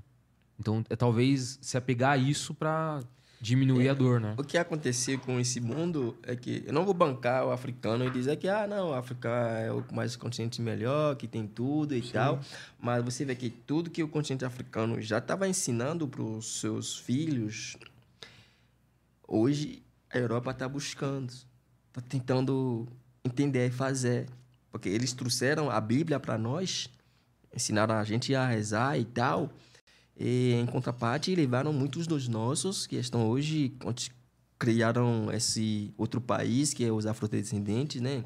Mais países para somar com aquelas que já se foram, porque hoje os filhos da África foram compartilhados nos quatro cantos do mundo. Sim. A gente entendia já da, da filosofia, a gente já entendia do, do, da biologia, do, do, da matemática, física, química, e além de tudo da, da vida, é, né? espiritualidade. É isso que o Vodun ensina. Vodun que ensina o respeito. Quando o cara tem um ano a mais do que você, ele já é mais velho, ele já tem mais conhecimento do que você. E isso a cultura ensinava para nós de várias formas. Como? Na hora de comer, a gente come juntos, com a mão. Isso quer dizer o quê? Mostrar a união. É a união que faz a força. E nesse momento você aprende a compartilhar seus momentos com seus irmãos. Sabe? Senta no chão, se conecta com a energia, porque a terra, ela não mente. É por isso a gente fala que Brasil é uma terra abençoada. Africano sabe disso. Quem entende de espiritualidade, que, que é mais velho, sabe que o Brasil é uma terra abençoada, porque tudo que você planta nessa terra, ela dá frutos. Igual no continente africano, ela dá frutos. Mas devido a várias coisas, você vê que não há uma certa organização em relação a certas coisas, sabe? E a gente, nós africanos, a gente, tipo, teve esse privilégio de aprender muitas coisas com os mais velhos, pequenas coisas que permite você não, não, não misturar as coisas, dar respeito para o outro, aceitar, aprender a respeitar, aprender a compartilhar, se desapegar das coisas para não viver emocionalmente depois. Porque, sinceramente, o brasileiro é um pouco mais emocional. Sim. O brasileiro reage muito na emoção. É. E logo em seguida, pô, o que, que eu fiz? O que, que é isso? Mas você vê que o africano não. É por isso que eu falo que eu não tô falando para bancar o bonitão dizendo que eu sou africano, que africano é melhor. Não. Mas tem muitas coisas que hoje o africano pode ensinar pro resto do mundo. Você vê, os, tipo, os brancos, eles vão pra, pra África. Eles sabem as matérias que eles postam mostrando suas crianças, tipo, querendo comida e tal, que na verdade existe, mas não igual eles fazem de uma forma É generalizada, eu igual fazem, também. fazem hoje. Mas eles vão lá aprender sobre a espiritualidade. Lá no meu país, você pode sofrer de alguma doença e vai para o hospital, o, o médico pode falar: esse que você tem não é daqui. Vai então casa para poder resolver. Sério? Porque não é física, é espiritual. Ou seja, a, a medicina tem essa abertura do espiritual ali pra A medicina tem essa abertura Caraca, espiritual. louco, e o cara que estuda a medicina, ele não estuda só me- medicina de uma forma física. Ela estuda a medicina de uma forma espiritual também. Que ele, você chega, ele bate o olho, não, esse- essa causa não é daqui. Quando ele fala assim, você já sabe que é, é outro plano, não é mais esse plano físico astral em que a gente Caramba, tá, sabe? É, então você vê, tipo, você vai pra França, os melhores doutores são africanos, a maioria é beninense. Você vê os melhores professores, filósofos, matemáticos, etc., são africanos, não são tão europeus. Até o, o cara que, o melhor artista, como se fala? Eu esqueci o nome dele. Picasso, que se é considerado um dos melhores artistas do mundo e tal. Ele se inspirou da arte africana para poder fazer arte. É por isso que ele fala que, ou tipo, quem é bom não cria. Tipo, é que ele não criou, tudo se copia. E você dá sua assinatura isso. isso. Ele se inspirou de várias, várias, várias artes africanas. A Europa roubou as, as artes africanas, por quê? Porque eles não tinham. É agora que eles estão devolvendo. A Alemanha está devolvendo algumas bronze que ele roubou do, do, do reino de Benin. Porque existe o reino do Benin e existe o país Benin. O país do Benin é o meu, o reino do Benin fica na Nigéria. Você vê que eles estão devolvendo. Eles se inspiraram, se basearam de várias coisas dessas para poder criar a Caraca, arte que deles. louco. Sabe? Você pega a física, a matemática, sim, Einstein é o melhor do mundo e tal. Mas já existia pessoas fazendo isso. Como que as pirâmides foram tipo, construídas? Os egípcios antigos não são brancos, são pretos. Sim. A gente sabe disso. A civilização antiga ela é, ela é preta. Mas a migração fez com que a pele muda. Eu era mais- bem, bem, bem mais escuro do que isso. Se eu, fosse uma- se eu fosse hoje em algum país da Europa e tal, onde há muito mais frio, eu vou mais clarear. Não vai chegar até a pele Sim, de você, sim. mas eu vou clarear. E se eu me casa com alguém que tem mais pele mais clara, eu vou estar trocando essa pele, eu vou estar trocando essa identidade dessa pessoa. E como que eu vou resgatar isso depois? Sabe? Então, o continente africano, ela tem muito a oferecer. É fascinante, velho. Basta Fascinante. a pessoa ter essa vontade de querer aprender e conhecer. Ter curiosidade, ter, ter né? curiosidade e é isso. Ó, tem mais uma, tem umas, um- uma- algumas perguntas aqui. É, deixa eu pegar aqui da, do idioma, acho que teve mais uma aqui sobre idioma. Sim. É, Ó, tem uma do Caio Jonas aqui. Vocês acham que as culturas e crenças religiosas vão diminuir em quantas gerações? Isso é importante. Essa é uma pergunta importante, né? Que é um pouco do que a gente tá falando, né? Tem muito, muitos costumes ali que não são. Não são mais. E e vai se perdendo. Você acha Já- que, já- pensando numa, a longuíssimo prazo, assim, você acha que se perde em. Eu acredito que daqui uns 20, ou 20 ou 15, é, a 20 ou 30 anos, vai se perder muito, Muito mais, mais, né? coisas. Muito, porque a invasão da era digital tá destruindo muita coisa. Caraca, que fogo. É igual aqui também, Tá né? destruindo muita destruindo, coisa. tipo- Muito, muita, muita. Numa dimensão que você não tem noção. Eu converso muito com os mais velhos, que entendem. Eu gosto de falar sobre espiritualidade, porque eu Sim. acho que é isso que, que é guia o mundo e tal. Mas do jeito que o mundo tá mudando, não é que o mundo que tá mudando, do jeito que o ser humano O ser tá, humano tá mudando, deixando né? o mundo, o mundo é assustador, mano. Não, e é, é, é muito, Muitos, é muitos, muito muitos. embaçado. Quando, e quando a gente fala muito assim de, de geração para geração, e tem uma, uma geração, enfim, uma ou duas gerações ali, que começa a interromper isso, é nítido você ver a, a, a perda de cultura, assim, né? É, a nossa geração é, é tá casando mais coisas do que qualquer outra gera- geração. É. Exatamente. Justamente por causa dessa invasão. Da, da- do avanço ali, Do né? avanço. Dessa necessidade, né? De tecnologia, de cada vez extrair mais coisas do. Ó, tem uma, uma pergunta legal do Raul aqui, Raul Oliveira. Boa noite. Por que você decidiu vir para o Brasil? Foi muito difícil aprender português? Eu nunca escolhi o Brasil. Acho que o Brasil me escolheu. ah, essa é boa. essa Porque é eu acho que eu tinha uma missão aqui, sabe? Cada um Ah, de nós, ser humano, tem uma missão na vida. Eu nunca escolhi o Brasil, sinceramente. Tem uma- um processo no meu país, depois de você se formar, tem um exame que a gente chama bacalaureat, que é igual ao Enem aqui, que é obrigatório. Se você não tem isso, você não pode estudar em nenhuma universidade.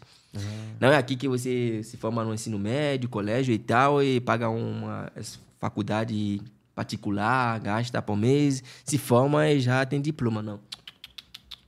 No meu país tem três exames importantes que você pode, tem que fazer antes de, de, de se formar e falar, ah, não, eu sou formado em tal área, sabe? Tem de, de tipo ensino médio para colégio, de colégio tem duas antes de você entrar no negócio. Então, quando eu fiz o meu, geralmente que tem notas boas, você tem direito a participar de alguns processos para ir a alguns países, para Ah, estudar e tal. Uma coisa que eu, se eu soubesse antes, eu não ia ter feito, porque é uma mais uma nova forma de de eu vou explicar o porquê. Vou responder a pergunta dele primeiro. Então, eu fiz o processo para ir pro Japão, para ir pro para França, que é um dos países mais que eu vários africanos que já falam francês vão Sim. por causa da língua, para poder se adaptar melhor e tal. Então, eu fiz esses primeiros. Aí, em algum tempo, eu teve um amigo que veio pra cá e me falou: ah, não, fiz um processo pra vir pro Brasil, tenta também e tal. Eu fiz. É só do Brasil que deu certo. Caraca, velho, era o destino. Eu fiz que é, é esse que eu fiz no último momento. Eu te juro, no último momento. É, olha a, a coisa. Eu fui um dos primeiros a entrar com os recursos para poder participar do projeto. Eu fui o último a ser aceitado. Caraca, que louco, velho. E os outros processos não deram certo. Então é só do Brasil que deu certo. Eu vim pro Brasil. E antes disso eu já tinha conhecimento de uma forma espiritual que eu ia sair do meu país, eu ia ir a algum país onde eu precisava passar por alguns processos e tal. Sabe? É hoje que eu estou entendendo por que fui escolhido para vir pro Brasil e, Que e várias hora, coisas velho. assim. Então não foi uma escolha que eu falei, ah, não, nossa, eu quero conhecer Brasil e tal. Sim, eu já tive vontade de conhecer Brasil quando eu jogava futebol, porque eu joguei futebol no meu país. Falei, ah, não, Brasil, fala Brasil, é país de futebol. Ronaldo, Romário, até eu já quis ser Romário por causa de um nome, eu me chamo Romarik. Eu pedi para minha mãe me mandar num centro de futebol para estudar um pouco mais sobre futebol e tal. Eu quis trocar meu nome de Romarik para Romário. Então, fã do Brasil eu era há muitos anos. Caraca, que Mas da essa hora. vontade de falar, não, pô, eu preciso, preciso ir pro Brasil, nun- nunca teve. Nunca teve. Mas eu fiz esse processo, eu, eu sou do Brasil, que deu certo, eu vim pro Brasil, eu tô aqui até hoje. Foi a melhor decisão da minha vida, eu acho. Cara, que é louco, velho. E, e esse negócio, você falou assim, que você sabia que você tinha uma missão pra fora ali, através da espiritualidade, você sabia muito antes. Esse contato com a espiritualidade que eu acho sensacional, velho. Acho Muito. muito da hora. Mas assim, aí, aí eu vou- fiquei curioso, assim, como que você sabia? Ah, É, eu- já, já, você deixou a bola pingando, né? Fiquei curioso.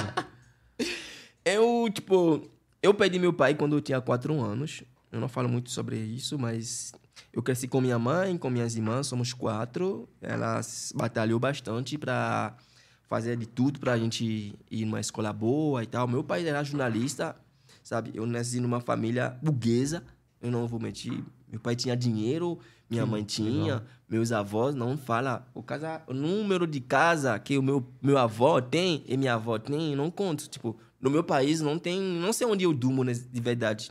E meus amigos sabem disso. Tipo, Caramba. durmo aqui hoje, durmo lá, porque eles têm muita casas, muita, muita.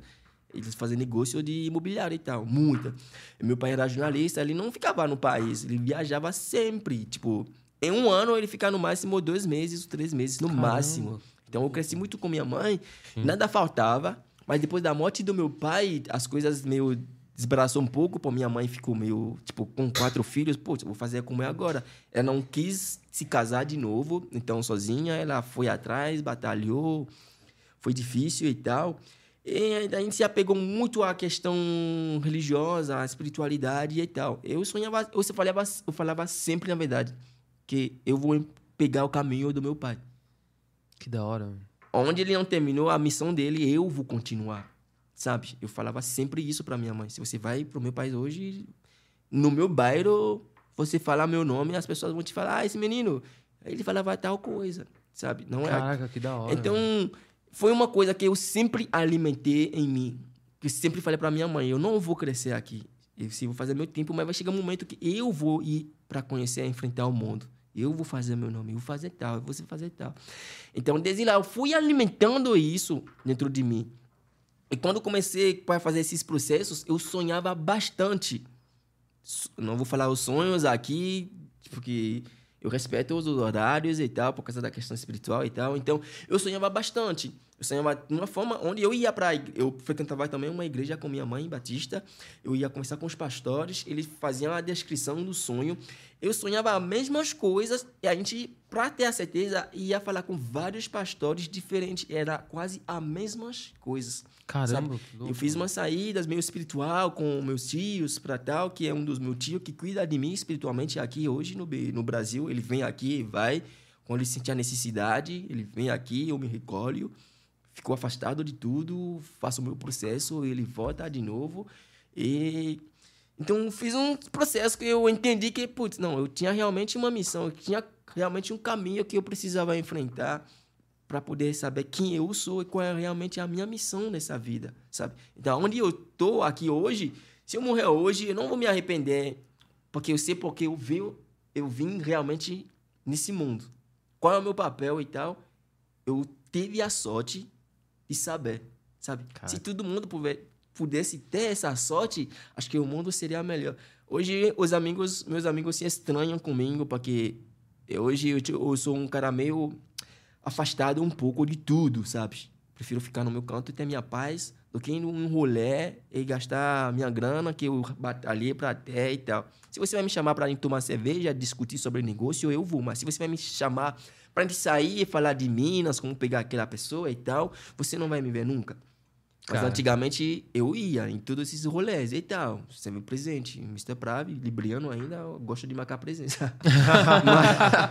Da hora. Mas hoje eu aprendi muitas coisas que permitem eu ter controle sobre quem eu sou e tal. Eu tô aprendendo ainda, mas espero aprender É, e, mais. E quando que você entrou pra moda ali, começou a fazer umas paradas mais, né, de foto Foi e na tal, Belas tal, Artes. Tipo, encontrei umas duas. Na verdade, três meninas. Uma menina me abordou primeiramente. Ela teve medo de me abordar, porque eu sou o cara.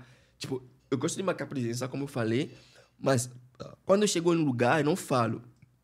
Eu sou o cara mais analisado. Tipo, eu analiso tudo. Você fica ali só observando. Eu só ali observando. Eu bato o olho em você, eu já sei se eu consigo andar com você, se você é uma cara legal pra gente fazer amizade e tal. Quando eu olho, se você não é, nem presta atenção e tal, eu sei que é o meu caminho.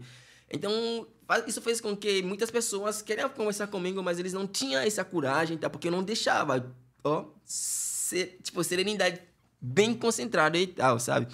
Só que essas meninas tiveram coragem de me abordar. Ah, não, você é bonito, você é alto, você é negro, você é bem retinho, tu aqui pega muito pra trabalhar com moda, não pegar de pegar pra pagar Sim. moda e tal. Também, né? Também, né? É, aí no primeiro momento eu falei, não, eu não sou modelo, eu nunca fiz curso e tal, mas eles insistiram, insistiram tanto a Thaís, que eu agradeço aqui de novo, tanto, tanto, tanto, tanto, que eu falei, tá bom, eu vou fazer um... um vou, vou en- tentar Fazer um ensaio aí, vamos É. ver, né? Ah, fui, fui, fiz um ensaio, as fotos vieram, eu falei, ah, tá bom, eu levei numa boa aqui. Eu postei no meu Instagram, bombou. Aí eu comecei pra receber convite. Ah, não, tem casting aqui, vem. Não, não, não, não, não sei o quê. Aí eu fui fazer meu primeiro comercial, que é do Sminoff, em 2017. Eu ganhei 6 mil pau. Eu falei, como que é? Porra! Mano, Me achei! achou que é meu caminho. da hora. Aí eu comecei pra estudar poses, nova... tipo, meus amigos, falava, "Mas todo, toda pessoa que eu encontrava, porque como era uma faculdade grande, tem fotógrafos, pessoa de moda e tal, então fiz bastante amizade nesse meio, assim, tipo, aí qualquer amigo que eu encontrava, mano, você não quer tirar minha foto? Você vai treinar, tipo, pra saber bem fazer foto e tal, eu vou me treinar. Eu fui fazendo assim, assim que eu fiz meus materiais, comecei pra mandar, e Deus abençoou, consegui fazer uns filmes nacionais e internacionais, eu participei. Isso permitiu tirar minha carteirinha de ator e tudo. E hoje eu tô bem mais nisso, mas não é por isso que eu deixei de focar nos meus estudos, porque isso é o meu primeiro ponto que me levou para o Brasil. Eu prometi à minha mãe que eu ia me formar, eu me formei, eu entreguei o diploma para ela, ó. Contrato de nós dois acabando. Agora eu quero fazer o que eu gosto, sabe? Legal. Cumpri com a minha parte. É, eu, eu cumpri minha parte, então agora é. Agora é minha fazer. Netflix, serial, vai fazer série aí, né? Amém, Já- se. Boa, boa, Eu recebo. Ó, deixa eu ver. Tem alguma pergunta tem aí mais do pessoal? aqui, ó. Eu ia perguntar sobre como que é o mercado econômico lá, né? é, no seu país. Como que é o salário mínimo lá? É legal? Dá para viver bem? Não dá? É um, é um país que é... é- Como, como que é lá, né? Qualquer for o dinheiro que o ser humano vai ganhar, ele nunca vai estar satisfeito. Ah, sim. Entendeu? Mas, tipo, comparar um salário mínimo, existe isso lá, salário mínimo ou não? Ou ele tem que ir atrás e pronto? Depende do, da, da empresa. Não existe um salário Não existe um mínimo teto, fixo, igual- aqui no Brasil, que não, ao um menos mínimo. que você trabalhar para o governo, você começa com X valor, vai aumentando e tal. A situação econômica atual do meu país, ela, ela está um pouco melhor. É um dos países dentro do continente que está crescendo bastante, de uma forma meio, tipo, visib- na visibilidade em tudo, está crescendo sim. As coisas. Quando um país, você vê que um país está crescendo, você vê que as coisas começam para começam ficar um pouco mais caro e tal, sabe? O novo presidente ele está fazendo um trabalho muito, muito bom Ah, está dando uma visibilidade muito forte. Só que essa visibilidade, esses avanços nunca vão chegar a um ponto que a gente vai falar, puto, não, realmente o continente africano está evoluindo, os países da África estão crescendo. Existe rico pra caramba lá, igual no Brasil, sabe? Só não tem essa desigualdade de rico, rico muito e pobre, pobre, pobre muito, igual tem no Brasil. Ah, a desigualdade aqui no Brasil é maior, então. Ela é muito maior. Olha, Lá-. Eu, eu tinha uma visão distorcida disso. Eu Lá- achava que a desigualdade social era muito maior. Não, existe rico, existe pobre, mas o pobre consegue comer. Sim, passa perrengue, mas come. Ele come, ele faz e tal. Não existe esse negócio de rico, rico, muito rico, muito, muito pobre. No meu país, não. Em alguns países da África também. E eu acredito, se pegar a Nigéria, porra, tem um monte de ricos. Você vê um cara andar uns carrões que não tem no Brasil aqui. Tem carros que tem no meu país que não tem no Brasil aqui, sabe? Sim, tipo, economicamente o Brasil cresceu bem mais bastante, se descartou num plano meio mundial, sabe? Essas visões, mas hoje os países africanos estão crescendo também, vários. Mas enquanto a União Africana com a União Europeia vai continuar, a África vai continuar sempre pobre em várias formas. Porque a França não tem nada. Quem é francês está me seguindo, isso é verdade, eles sabem disso. Tudo que a França ganha, ganha em cima dos países europeus. A moeda que a gente usa nos países francófonos, que são os países colonizados pela França, que falam francês, é uma moeda criada na França, que a gente chama de franco CFA, que é uma moeda fraca que deixa os países africanos muito atrasados. Porque em cada moeda a França tem uma porcentagem que ela ganha. a gente Caraca, ainda não é capaz de produzir as nossas próprias moedas, justamente dos- de- por causa dos acordos que foram feitas, assinadas pelos nossos tataravós no tempo da colonização. Então, isso continua sendo uma forma do francês de falar: ah, não, mas os tataravós de vocês assinaram, então é um contrato ao- a infinito. E hoje, isso está sendo meio discutido. Tem um cara beninense que chama Semikeba, que está levantando uma, uma visão da nova geração que a gente está querendo cessar com todas essas formas, todos esses acordos com os países europeus, sabe? Todos, todos, todos. Hoje, você pega a Burkina Faso, ele tá querendo, tipo, criar uma, uma barreira com, com a França. Você pegar o Mali, houve, eh, como se, como você chama isso? Golpe militar e tal. Esses são os militares que estão no poder hoje. Eles estão fechando as fronteiras com qualquer país europeu por enquanto, sabe? Então tem vários países africanos que estão acordando. Vai levar um tempo, uns 20, 15 anos, mas precisamos aceitar, passar por esse processo para poder melhorar. E quem teve essas visões primeiro foram Thomas Sankara, do Burkina Faso, que falou que vamos sofrer pelo menos por 10 anos, não comendo na mão dos europeus, e pro resto da vida nossos filhos vão comer, sabe? Mas ele foi assassinado pelo melhor amigo com a ajuda dos europeus. Caraca. Toma, eh, Gaddafi, de, da Líbia. A Líbia era um dos primeiros países da África, desculpa, que ganhava um salário mínimo de um francês que trabalhava, mesmo não trabalhando. Tipo, você é libiano, mas se você não trabalha, você ganha um salário mínimo igual um francês que trabalha. Sabe? E esse presidente Gaddafi levantou e falou que ele vai construir os Estados Unidos da África. Mas foi assassinado. Putz. Porque eles sabem que no dia que o continente africano, os países vão se reunir, quebrar as barreiras, as fronteiras, criar uma moeda única, criar, levantar, cortar todos esses laços, porque os, os europeus foram tão, tão inteligentes que culturalmente e linguisticamente eles atacaram a gente. Hoje a gente usa francês, inglês, espanhol, português como línguas originais dos nossos países nas questões administrativas e tal. E assim fica mais fácil eles controlarem. Então a gente ia ter uma língua comum, não uma barreira, um passaporte único para todos os africanos, uma moeda única. Nem os Estados Unidos conseguem aguentar. Porque a riqueza que o continente africano tem, nenhum continente tem no mundo. O país mais rico, sabe o que é mais rico do mundo? É o Congo. E hoje o Congo foi dividido em dois. Tem a República Democrática do Congo e quem a Congo, o Congo Brasil aqui é separado só por um, por um, um é Nilo se fala, é um, um mar, um pequeno mar ali, tipo Um rio. um rio, isso, um rio, sabe? Os recursos que esses países têm, nenhum, nenhum país tem. Só o combate, se a gente usa celular, essas coisas, 60% é no Congo. O resto tem um pouco na Rússia e o outro... Mas o que, o que que tem? é o combate. O combate é um elemento primordial na fabricação dos acessórios eletrônicos e tal. disso. É por isso hoje você vai nesses países você vê a escravização infantil. Os meninos cavando os buracos para encontrar esses, essas joias raras para poder ganhar algum pão, sabe? Imagina se Congo, os dois, estivessem unidos e tivessem essa força de criar e de trabalhar eles mesmos as suas próprias ou próprios recursos minerais, sabe quando que vai vender?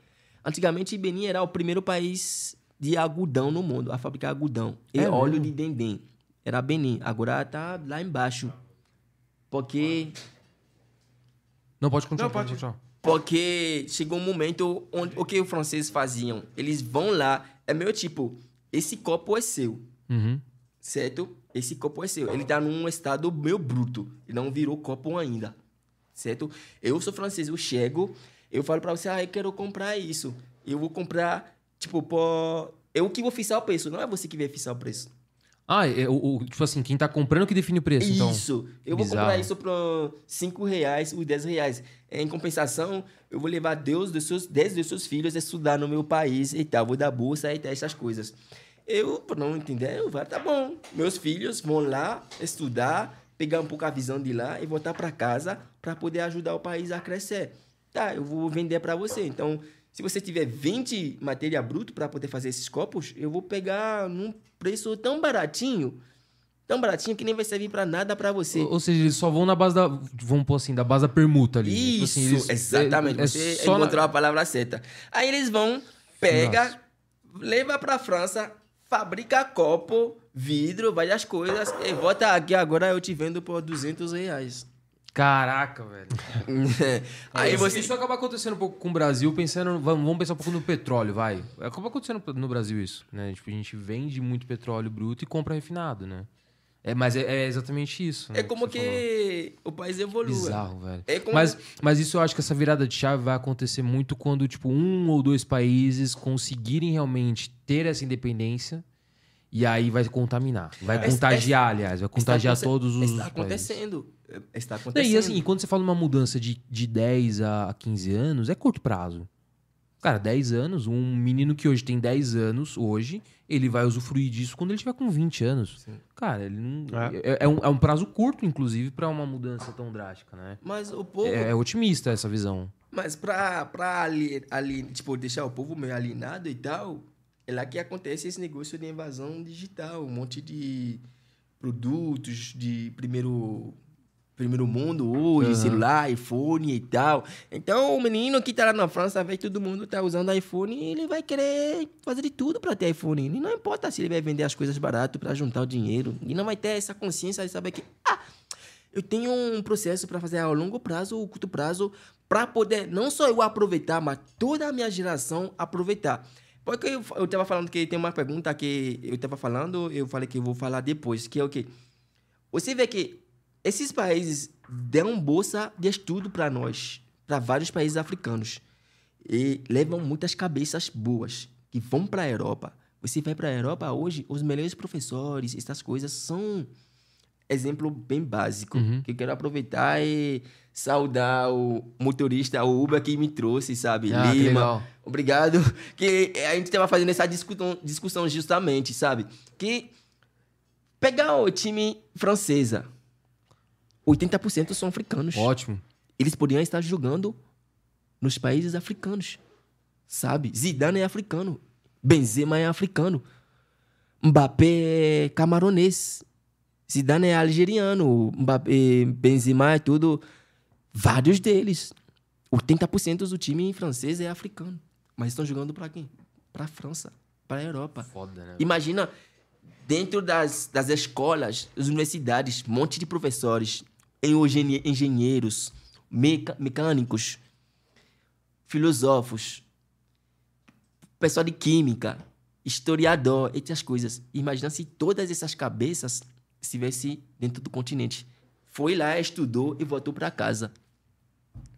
A África estaria onde? Ah, Voando. Então, Nossa, é, tá é, então é uma outra forma de escravidão que está acontecendo, que só a geração nossa e algumas pessoas que estão sacando hoje. Porque antigamente a França vem, quer comprar alguma coisa, dá um monte de bolsa de estudo, leva todo mundo. E os caras estão lá hoje, eles não conseguem mais. Porque eles ficam lá, se casam, têm filhos, os filhos não voltam para casa. Ele tem uma, Poucas. uma- ele tem uma prisão intelectual ali, né? É um dos presidentes, eh, Jean, Jean, Jean Chirac, ele falou isso, que a gente deu a independência para o africano, mas ele nunca foi independente. Tipo, ele nunca, ele nunca foi, ele nunca teve essa dependência de verdade, só no papel. Porque para outra forma de escravizar eles é dar bolsa de estudo e levar as cabeças boas. Hoje eu tô aqui, eu sou formado em design, poderia voltar para casa, abrir uma escola ou fazer parceria com as universidades e dar aula Sim. de design, trazer pessoas boas para dar uma formação e tal coisa. Mas quantos de nós pensam dessa forma? A gente vem aqui ganhar dinheiro, achar que a vida já era, aí fica aqui em casa. Se eu tiver filho aqui no Brasil, não é mais beninense, ele é brasileiro. E ele não vai querer ir pra lá. Vai querer fazer ficar aqui. Vai aprender as maneiras daqui, porque se ele vai lá, ele vai aprender muitas coisas que ele vai ralar igual eu ralei na vida. Eu vou querer isso para meu filho também? Eu acredito que não. Mas é importante para ele pensar e viver dessa forma para poder ser um homem amanhã? Eu acredito que é importante. Mas será que eu vou ter coragem de fazer isso? Quantos É, difícil, africanos têm coragem de fazer isso? É difícil. É uma situação complicada. Demais, velho. Ó, tem uma da, da Cleo aqui, Cleo Oliveira. Aquele vídeo que viralizou de africanos dançando com um caixão no ombro, é real? Acontece assim mesmo? Sim, acontece assim mesmo. Às que, é o, vezes, que é o meme do caixão. É, lá, né? meme de caixão. Às vezes você vê eles tiram o copo mesmo do caixão, faz uma exposição como se o cara tava real, uma pessoa real lá Caraca, que sentado ou de pé e tudo assim. Pra, é uma, uma forma de celebrar, de, de, de, de, de venerar o copo, esse antes querido, como eu nem falei, né? Pra, não, pra se desapegar, pra não deixar essa energia, essa onda de tristeza, porque porra, quem quer ver o próximo dele morrer? Ninguém, eu acredito. Exato. Mas é importante deixar aquele pessoa aí, porque você acaba prendendo a alma dessa pessoa, ficando essa tristeza e tal, essa dor, essa melancólica e tudo. Então, sorria, fica feliz. Sim, é bom fazer o culto, tipo, momento de culto e tal, de luto, na Sim, verdade, sim. desculpa, e tal. Mas é bom soltar, les- les- deixar o cara ir embora, mano. É importante. Sim. É, isso que você falou, é deixar aí, né, velho? Ó, tem. O Sérgio mandou aqui é, duas curiosidades aqui interessantes. Ele falou que o Elon Musk é africano, ele é da África do Sul. Eu não sabia. Aliás, esse eu sabia, na próxima que eu não sei. É, e ele falou que também tem um dos hotéis seis estrelas mais bonito é na África. Sim. É o The Palace, né? A eu cidade não manjo mais... qual que é. O O a do. Elon Musk eu sabia que ele era africano, mas agora o do hotel eu não O manjava hotel é não. o The Palace, né? A cidade mais cara do mundo também é na África. A Luanda, é Angola. É tão caro que Hum. não sei se você vamos conseguir fazer uma semana lá, porque é muito gasto mesmo. Sério? Mas a mídia não mostra essas coisas. Então, e é esse o ponto que eu ia chegar. Porque o que chega. Aí vou falar por mim, né? Pode ser que eu tô enfiado numa bolha ali e não tô conseguindo sair dela. Sim. Mas todos os vídeos que chegam em mim sobre a, a África ali. É sempre uma é- criança é sempre, cara. dando uma comida pra uma criança e tal. Exato. Exatamente, Esse hotel que ele falou aí, eu tenho vontade de passar, tipo, um alô de mel, uma parada assim, chama The Palace. Muito louco. Vam- Vamos. mas Vou dar um exemplo bem simples, que eu gosto. Eu, africano, cheguei aqui no Brasil. Eu fui pro, pro, pro, pra Sé, onde tem um monte de moradores de rua e tal, certo? Eu chego lá, eu filmo, porra, eu tô aqui no Brasil, principalmente em São Paulo, lá na, na, na, não sei o quê, ó, tem um monte de pessoas dormindo na rua. Eu faço essa gravação, eu guardo. Eu vou pra, pra luz, nesse, nesse monte de pessoas dormindo na rua aí. Ah, eu filmo, aqui é luz, aqui ainda é no Brasil e tal. Não vou falar São Paulo, Brasil e tal. Eu guardo esse vídeo. Eu ando nesse, tipo, quando você sai do centro, pegar ônibus, indo pra lá, passando na água, água fria. esse- Água esse branca, água da- branca. Aqui lá embaixo, um monte de cara que caga lá, que dormem lá, faz tudo lá. Eu filmo lá, eu guardo. Eu vou pro sertão, lá no Nordeste, onde tem pessoas realmente passando necessidade e tal. e Eu filmo lá. Eu ando um pouco nos. nos Perto da rodoviária na lá, rodoviária, um de pedindo as, as crianças pedindo esmola e tal. Tá, eu filmo algumas cenas, pessoas roubando, violentando, essas Tá coisas. Eu monto toda essa diafragma e tal, eu posto nas minhas redes. Eu tenho uns 20 milhões de seguidores, uns 500 milhões de seguidores. A, a visão do Brasil do pessoal vai ser essa daí, né? Só tem miséria. só tem- lá. Então, mas é isso que eu, o que eu falo que eu não entendo é, é no sentido de por que, que a, a mídia só explora essa visão da África. Porque é isso que é duas coisas. entender. O continente africano sempre foi colocado numa posição onde ele não deve, ele não deve, ele não deve mostrar suas verdadeiras caras. Tanto numa forma espiritual, cultural, linguística, é, é, é, espiritual, e várias formas. Que é o quê? Vamos supor, a Disney ganha muito com o Brasil. Um monte de brasileiro vai pra Disney, né? Olha a passagem, você vai lá, paga a moradia, a estadia e tal. Vai pra praia da, da, do Filipine, ou vai pra Ibiza, na Espanha e tal. Existem lugares iguais no continente africano. Só que não, ninguém vai. Só que nem- eles vão, só não filmam pra mostrar. Eles vão nos lugares afastados, onde realmente tem uma criança passando necessidade, porque pessoa passando necessidade no continente africano não existe, não vou mentir. Sim, é assim como tem no Brasil. em vários Em todos os países do países tem, né? Mas é mais fácil ir numa cidade, num bairro, numa pequena região, filmar uma criança, algumas crianças de um orfanato, pedindo comida ou dando comida, ajudar a fazer selfie, postar e falar, ah, preciso de arreca- arrecadar dinheiro e mandar para essas crianças. Pegar esse dinheiro e guardar com eles e mandar. Porque, poxa, eles mostram quase a mesma imagem desde mil anos atrás, para não exagerar também. Sim. Há muito tempo, as mesmas imagens, a mesma coisa. Cadê todo esse dinheiro que foi arrecadado, que essas ONGs ganham para poder ajudar essas crianças? Mas a mesma situação continua. É, tem muita. Se continua, né? Se a Muita continua, falcatrua por tá aí, certo, Cadê né? todo esse dinheiro? É. O continente africano tem vários lugares. Você quer ajudar? Vai lá, pô. Abrir um emprego. Abrir uma empresa. Na verdade, abrir uma empresa. Ah, vai lá fazer turismo. Sim. Vai visitar. Fa- fa- paga é auxiliando no desenvolvimento local, né? paga a passagem com uma empresa africana que trabalha com turismo, com cultura. Ah, leva um grupo africano de lá, traz pra cá pra mostrar a cultura, as danças, essas coisas. Ah, leva um artista. Você já viu um artista africano de nome fazer um show aqui no Brasil e tal? Não, são os É, americanos pretos que vêm. Sim. Mas não, tem, tem um monte que ganha Oscar, que ganha award, tem que ganhar várias coisas. Tem, tem. Mas por que o Brasil não convida? Por que as empresas, essas coisas não chamam? É. É, cara, é, É, é, é. assim, dá, é, é Posição que foi porque- colocada, né? É, Foi e assim, dá uma certa raiva, mano, porque, Não, tipo, é- é, os caras, os- a, a Europa, a Europa, e o Brasil também sofreu um pouco com isso, né? Os países colonizadores, eles são minúsculos. Cara, você pega, tipo, a França. O que, que a França tem de... de, de- vou- posso até falar uma besteira, assim, mas a França, se ela não fosse um país colonizador, ela seria pobre pra caralho. Portugal também seria... Assim, claro, deve ter as suas, as suas, as suas riquezas e tudo mais, mas ainda assim seria muito pobre se não fosse a, a exploração de países é, não desenvolvidos, digamos assim, né? Não que não seriam desenvolvidos, eram desenvolvidos dentro do teu...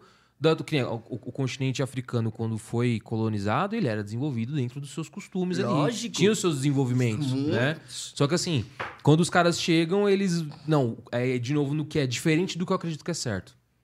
É diferente do que eu acredito que é certo, então tá errado. Logo, eu vou colonizar você. Colonizar o quê?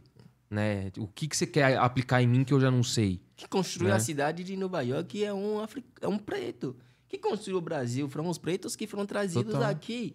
E os caras que foram trazidos aqui não era um cara qualquer que, que veio pra cá. Era um cara resistente e inteligente que entende de alguma coisa. De, Sim, de total. várias formas. Porque antes de embarcar pelos navios e atravessar o mar, você passa 60 dias às vezes sem comer, sem beber água, numa grande casa, que um dia eu vou pro Benin, que tô com, vou lá mostrar várias coisas, que o cara passa lá um monte de dias sem comer, às vezes sem todo mundo em cima de um do outro. Aí o cara vem lá, escolhe, ele embarca, sabe? Então, que veio pra cá não era qualquer pessoa. Não era. Você vê a genética dos pretos daqui, porra, mano, você vê a genética dos caras no, no, no, na América lá, os estadunidenses, são cara fortão, pô, mano. Forte pra caralho. São, são... Você vê que a descendência do cara é foda, né? velho? Exatamente, porque o africano era assim, de Sim, verdade. sim, você sim. vê as Amazonas, são meninas que. São, ah, você olha, porra, mano, esse é menino. E se você bobear, ela bate em você. Ela, Hã? era várias coisas, sabe? É por isso lá não se discute o feminismo, se discute o mulherismo. Que é o quê? A mulher não é inimigo do homem, o homem não é inimigo da mulher. Um casal não são inimigos. Gen- Juntos, ele tem que entender que um tá lá para ajudar o outro. Eles se enxergam como iguais mesmo, né? Exatamente. Sim, a, a, a sociedade africana, várias delas são patriarca, patriarcal. Uhum. Mas a gente sabe que a educação e várias coisas, ela é matriarcal. Porque dentro de casa, quem manda é a mãe. O pai tá lá para fazer o papel dele. para mostrar que ele é um homem de verdade, sim. Mas que manda, quando o pai trabalha e traz o dinheiro, é a mãe que faz a administração. Vamos fazer tal, guardar tal, fazer tal, fazer tal. Cada um assume as suas responsabilidades, né? Com Exatamente. pesos iguais. O homem tá lá para assumir suas responsabilidades. Você vê que a mulher já tem papel na sociedade africana, não é de hoje. As Amazonas, ela tinha questões administrativas. Ela só era braço direito do rei. Não é qualquer pessoa que chegava perto do rei para poder falar, para poder executar uma função. E naquela, naquele, naquela, naquela época, nenhum homem chegava perto delas. Caraca. Ela só arranca a cabeça, não, não tem piedade. Porque ela é uma mulher brava, tipo, foda. E uma genética foda, né? Hum, Caralho, Muito. da hora, da hora. Da hora. sabe? Mas a, a história foi contada com outras narrativas. É isso justamente que o cara que me trouxe o Uber, muito obrigado de novo, Lima, Edson, que é o que ele falou que hoje são as guerras narrativas. Porque as narrativas africanas, quem escreveu foi quem?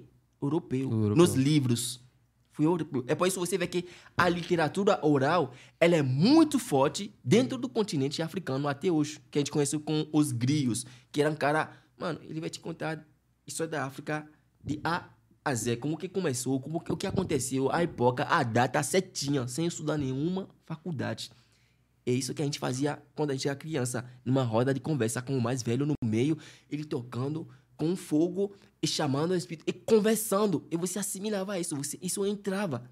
Isso entrava. Em algum momento, quando a gente estudava na escola, a gente era obrigado a estudar a história europeia, as guerras que aconteceram, a Guerra Fria, do tal, o, o União Soviética. Aí chegou um momento, a gente fala, porra, mano, a gente não estuda nossas histórias, só vamos estudar com os mais velhos lá nas cidades afastadas, porque não podemos estudar na escola. Aí mudou tudo, a gente começou a estudar nossas histórias, os reis, quem foi, Que quem é, um ano. Isso saía num, num, nas provas e tal. Era obrigado, sabe? Então, o africano resistiu muito. Passou por alguns processos que o povo preto brasileiro hoje está passando.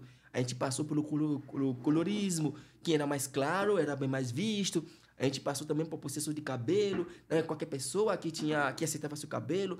Mas a gente entendeu que esses cabelos faziam parte da nossa identidade. Sim. Que é o quê? Você fazia esse tipo de corte, talvez você pertence a tal religião, ou a tal etnia, ou a tal nome de família, ou a tal posição, tipo, administrativa dentro da sociedade. sociedade. A gente começou para respeitar. A gente começou para aceitar quem a gente era de verdade, sabe? Isso permitiu que hoje você vê que o preto africano ele não reage ao racismo igual o preto brasileiro, porque a gente aprendeu a não abaixar a cabeça diante de nenhum branco, nem, nem nenhum outro. Você vê africano, ele tá aqui, aqui, aqui, aqui. Quem você? Você vai fazer o quê? Vai bater em mim? Ah, O que você pode fazer é só atirar. Mas se ir pra mão, ou tipo, de uma forma física ou espiritual, ele vai te destruir. Então a gente olha, as pessoas acham que a gente é bobo, mas a gente olha é só dar risada, porque a gente tem, tem, tem, tem que bater a mente. Eu saí de casa, eu vim aqui pra alguma Não coisa. vou perder meu tempo com você, Eu não vou né? perder meu tempo com você, sabe? Mas você só entende e aceita o que o preto brasileiro passa quando estuda a história brasileira. Você Porque que- muitos africanos ah, vêm é aqui diferente, e né? falam, não, é mimimi, mimimi. Não é nada de mimimi. O preto aqui, quando ele foi abolir o negócio, ele foi largado. Ele teve que se reencontrar na sociedade. Ele não tinha acesso a muitas Ele coisas. foi jogado na rua, né? Ele se perdeu. Você não pode comparar o preto brasileiro com o preto americano do norte, porque vocês também são americanos, querendo ou não. Vocês Sim. estão no continente americano. Sim, vocês gostam de ser chamados de brasileiro, mas vocês são americano também, só que latino, sabe? Então não dá para comparar. Mas você, quando você estuda a história do preto daqui, você tem que respeitar. Porque você viu que o cara passou por muita coisa para se assumir hoje. Eu cheguei aqui em 2014. É hoje que eu vejo uma pessoa preto assim se assumir de verdade em algumas coisas. Porque antigamente todo mundo queria alisar o cabelo para ser aceito, sabe?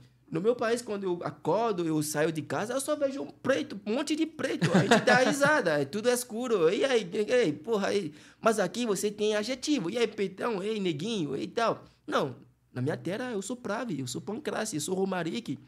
E a gente completa senhor, que é monsieur. Porque quando você quer chamar os- o nome da sua família, se chama com respeito. Monsieur Prav, Monsieur tal pessoa, que é Senhor é, Videgla, que é meu nome de família. Porque esse nome tem significado. Mas o que o preto nem sabe o nome direito dele, porque foi cortado. O Prave é seu sobrenome? O Prado é meu apelido. É, o Prave é Pravi é Pancras, Romarik, Adan de Videgla. Ah, que é o meu nome. Que é o seu nome. É, que é meu nome artístico que eu uso e tal. Aí eu da hora. completei mista pra fazer referência a como que é chamado lá, Senhor Videgla, Monsieur Videgla. Sim. Esse respeito. Até sua própria mãe te chama, ei, Monsieur Videgla. Da pra hora. te fazer dar essa sagaz pra falar que você é, que você é alguém na sociedade. Você não tem um nome só por ter nome. Você tem nome porque é um nome que foi criado com muita batalha. Sabe? Cara, essa garra é da hora. É, tipo, o jeito que você fala assim, e, e é bem isso, assim, tipo, o, o jeito de lidar com preconceito realmente é, é, é de forma completamente distinta ali. Sim. né? Você, você- é o que você falou, tipo, meu, você tá, vai, vai, vai agir com preconceito comigo? É só você vir, o que, que, você, que que você vai falar? Eu não vou perder meu tempo com você, é isso, né? E aí o que você tá falando, às vezes o, o, o negro brasileiro, ele não, não vai ter essa, essa, essa postura é muito pela forma da criação, realmente. origens Você lá, foi- é, a tua Depois origem eu é não outra. condeno nenhum preto, eu respeito, eu Sim, entendo o processo total. dele. Ele tem que entender o processo dele também, porque ele se perdeu na própria história. E o mais res- importante é isso que você falou, respeitar o ponto de vista do cara. Exatamente. O resgate ancestral importante é está isso. começando de alguns anos pra cá hoje. Muitos já aceitaram e tal, mas você tem que ver o que aconteceu até esse período. O que ele viveu, eu não vivi. Eu cresci numa família boa, mesmo se fosse uma família- pobre, que eu tive amigos, tipo, e tal. Eu passei por momentos de pobreza, porque depois do meu pai falecer, a gente perdeu muita coisa, que ele era o filho da família e tal. Mas a gente se reergueu e tudo. Mas você vê que isso não me abalou. Eu tive apoio espiritual, eu tive apoio emocional, eu tive apoio físico, eu tive apoio moral em vários cantos. Porque até meu vizinho virava minha mãe. Aqui você nem conhece o vizinho que mora perto de você. É, É, como que bem você tem apoio? Nunca vi você meu morre- vizinho lá. Você morre, é só o SAMU que vem te buscar. E já era. Que coisa é essa? Eu Triste, comia né? na, na casa dos meus vizinhos. É. Porque a gente chama de família. É isso que eu chamo de família. Família não é onde você cresceu. É por isso que quando você quer se casar no meu país, você não casa com a mulher, você casa com a família da mulher. Porque ela não veio sozinha, ela veio com uma família. E quando a gente fala família, não é pai e mãe. É pai, mãe, tio, irmão, avó, hora. É a sobrinho. família inteira ali, É tudo. família inteira. Depois você se dá dote, se vá, dá várias co- coisas. Então, quando você é homem, quer brincar com ela, você olha atrás, você vê um monte de negão lá. E aí? Qual é que é? Quer, quer, quer fazer o que com a nossa irmã? Sim, existe caso uma mulher sofre e tal, isso é em qualquer Sim, país, sim, existe, sim. eu não recomendo, não, tipo, eu não nego, assim. Mas você vê que são casos raros e tal.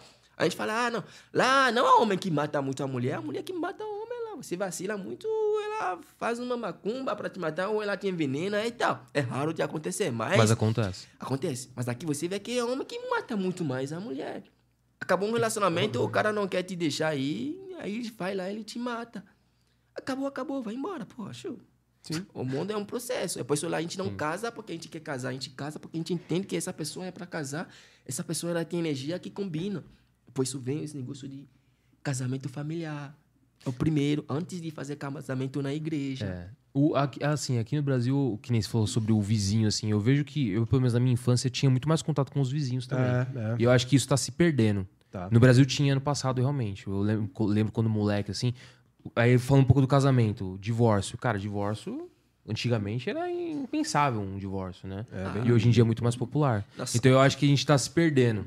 É, acho que esse, que é- é o ponto, sabe? Estão se perdendo. E aí, assim, não tô nem falando pro pessoal também não se divorciar. Acho que quando não tem é, mais aquele vínculo, não tem mais aquela conexão, realmente tem que se separar. Mas acho que é pensar melhor na hora de casar. É isso que o pessoal tá se perdendo, né? Sim, porque hoje a emoção ela, ela, ela age muito mais do que a razão, sabe? E, E o brasileiro é emocionado. É, né? o brasileiro é muito emocional. Eu não tô falando pra falar que é coisa ruim e tal, mas é bom viver pela emoção, às vezes, mas o Brasil é muito emocional. Sim. Tipo, porque eu vejo pessoas se conhecerem em três meses e já fazer plano de se casar, de morar junto Exato. e tal. Total. E você vê, tem alguns que dão certo, por caso, por acaso e tal, mas você vê que outros não dão um ano depois. É você, ansioso mesmo, né? Você se divorcia, é um monte de dívida pra pagar, porque casamento aqui é uma coisa bem cara, assim, sabe? É. Então, você gasta um monte, faz empréstimo, vai e volta, um monte Se de enforca coisa. todo e depois não dá conta. Aí não dá conta, porque tem que parcelar um monte de vezes e tal. E se lasca todo. Não se lasca, Mas mano. cuidado aí. Ó, pra gente encerrar Saideira? aí, saideira, saideira, saideira. Tem uma pergunta aqui do Afonso. Pergunta: A guerra civil na África ainda acontece? Que a gente recebe muita notícia sobre guerras civis no, na África, no, no continente como um todo, né? Sim, ainda acontece. Eu posso dar vários motivos de por que acontece e de por que é, é dessa forma. É, a invasão colonial ela deixou muitas marcas dentro das culturas africanas. Porque o primeiro que a, a invasão colonial fez é fazer o africano se perder diante da sua própria cultura e da sua própria identidade. E perder a fé.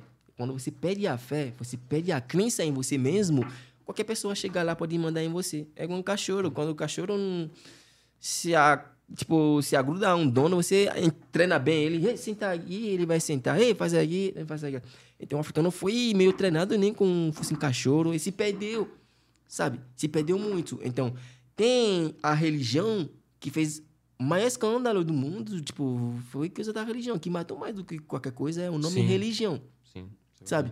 O ser humano matou o seu próximo com o nome religião, sabe? Você pega essas guerras civis e tal, a maioria delas é, é, é- é por causa religiosa. Quando você pega o Boko Haram lá na Nigéria, na fronteira Nigéria e Camarões e tal, onde você vê que homem muçulmano ele quer necessariamente que o, o, o, católico daquela região se convertem, vira. Sim. Aí, se você não aceita, ele te mata. É isso que a mídia mostra. É uma coisa que a gente sempre pergunta: o continente africano, vários países, não tem empresas que fabricam armas. Mas de onde vêm as armas? É. Verdade. Cair do céu como uma chuva? Nem a pau. Não. Então, ok, eu te dou a arma e você me dá liberdade para, se tiver petróleo, alguma coisa naquela região, eu. Tipo, eles promovem. o que dá pra entender, isso acontece muito com os Estados Unidos, né? Tipo, eles promovem uma falsa sensação de segurança, fazer, eu vou te, pro, eu vou te proteger, eu vou te militarizar para te proteger do teu invasor e em contrapartida eu vou explorar teu recurso natural é, aqui. É, tipo, é meio que veio aqui um exemplo, eu gosto de exemplo, não sei porquê. Ah, esse, essas folhinhas são coisas raras. Eu preciso muito para trabalhar sobre energia, sobre tecnologia, essas coisas. E vocês são filhos daquela, daquele, daquele terreno, esse espaço que tem todas essas coisas. Aí eu chego aqui, a gente conversa, ah, a gente vai vender para você e tal, a gente vai te dar, vender tal espaço, você vai... A gente faz os, os acordos certinho, com as porcentagens e tal, certo? Terminamos a reunião e tal. Aí eu vejo você em Catimini, assim, a gente fala Catimini para escondidinho. Ah, você sabe, eu conversei com o seu outro irmão, ele falou, ah, que ele vai vender aquela parte para mim, vai dobrar o dinheiro e tal, sabe? Mas em compensação, ele sabe que se ele vender, sem você saber, depois vai dar briga e tal. Então ele vai te matar. Então ele comprou a arma comigo para poder te matar quando você vai se você vai reivindicar e tal, sabe?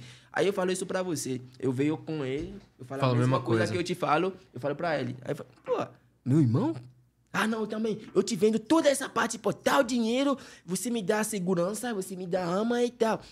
Enquanto ele tá lá pegando os seus irmãos, o povo da região, trabalhando, cavando, vocês estão lá se matando. É assim, ele, te, ele te vende a arma e ainda, ainda te explora. Te explora. É. Explora te... no puta que pariu. Torzeira, considerações finais. Muito obrigado por ter assistido, muito obrigado por ter comentado, valeu aí pela força de sempre.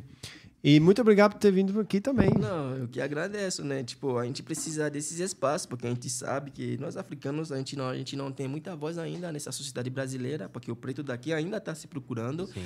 Então a gente vem lá no embaixo do pirâmide, tentando também ter um espaço para poder contar essas narrativas, igual o meu amigo Uber falou essas guerras narrativas a gente poder vencer, trazer a verdadeira visão que se tem sobre nós. Porque quando eu falo de nós, eu falo sobre dos irmãos, porque aqui eu represento porque se um vídeo desse viralizou em algum lugar, vamos falar, ah, é um africano, não vamos falar que é um beninense. E quando falar, é um africano, eles estão falando de vários irmãos sim, meus. Sim. Então é uma responsabilidade grande minha de estar aqui falando dessa forma, sabe? Então, se cair uma repressão, eu que vou assumir. E isso pode perturbar meus, meus outros irmãos também. Ah, não, porque seu irmão falou. A pessoa nunca bota o pé na minha terra e quer falar da minha terra mais do que eu. Isso já não, já não, já não é bom.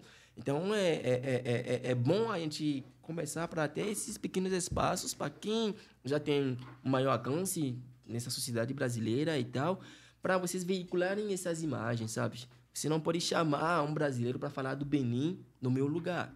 Lógico. Você não pode chamar um, um outro cara para falar, um alemão falar da África no meu lugar. Até ele vai conseguir tentar falar mas ele não vai conseguir ir a fundo, sabe? É igual eu sentar aqui querendo falar do Brasil para um brasileiro. Sim, eu estudei algumas coisas, eu aprendi algumas coisas, mas eu nunca vou viver e sentir a mesma coisa que vocês sentiram, porque vocês nasceram na barriga de uma pessoa que teve suas raízes aqui. A minha você vai ter a literatura, né? Você não vai ter a prática ali. Você não vai Exatamente. Então é bom, é importante, eu agradeço é, a todas as pessoas que acompanham, que acompanharam essa live, que vão ver depois. Sim. A vocês que me acompanham aqui também, é muito obrigado. Será sempre um privilégio, será sempre bom eu aparecer em algum lugar, aproveitar desse espaço para dar o recado para o mundo que a África não é um país, ela é um continente com 54 países e ainda mais um país fora do continente que é o país dos afrodescendentes, sabe, que é a comunidade afrodescendente que a gente considera como um irmão. Até, inclusive, vou aproveitar, tem um, um projeto do presidente do Ghana, Kufo, que é um ano, dos, tipo, um ano de retorno. Que ele fez o que? Lançou esse programa para que todos que se sentem acolhidos pelo continente, que se sentem afrodescendente, e que não sabe do seu, do seu raiz, da sua raiz de verdade, pode ir no continente, em qualquer país, e se sentir acolhido e viver como se fosse a casa. Tipo, Caralho, a volta dos louco. filhos para casa. E você vê que hoje um monte atores famosos americanos estão fazendo esse teste de DNA e estão investindo muito nos continentes, no continente africano, na verdade. Então, é um prazer. Muito obrigado, gente. Que isso, a gente E que agradece. Saiba que a África não é um país, é um continente com 54 países, várias coisas. Ela não tem uma cultura, ela tem culturas. Boa. Então, existem as culturas africanas, não existe a cultura africana. Porque não é porque eu sou africano que eu sei dançar, que eu sei sobre espiritualidade, que sei cozinhar, que sei várias coisas. Não. Então, muito obrigado, gente. E até a próxima. Sensacional. Turma, ficamos por aqui. Muito obrigado você que assistiu, que mandou a pergunta, que curtiu. Compartilha essa live com quem você acha que é, deve chegar esse conteúdo. Muito obrigado de verdade. Foi um papo sensacional, assim. É, eu tinha muita curiosidade sobre, a sobre as culturas africanas, as culturas, culturas africanas. E hoje eu pude tirar parte dessas dúvidas ainda, assim. Continuo com algumas dúvidas, algumas curiosidades e, claro, enfim. é, vamos ter outras oportunidades de você vir aqui. é O espaço que eu apareço aqui. Sensacional. O espaço sempre vai estar aberto aqui também, sempre que você sentir vontade também de voltar, cara, a casa é tua. Obrigado. Você só dá um Obrigado. toque e a gente, a gente marca um- uma parte 2 aí, sem dúvida nenhuma. Como se diz na minha língua, enantianumi. Ah, boa, boa. É, traduz aí como que é. Muito obrigado. Muito obrigado e a a pronúncia de novo. Enantianumi. Ena, ah, vou, vou tentar. Vai lá. Ena- Ena, Tche tche, numi. no min. Isso. Acertei? Isso. Boa. Obrigado. repete. Não, eu não vou. Valeu! Valeu, turma. Até a próxima.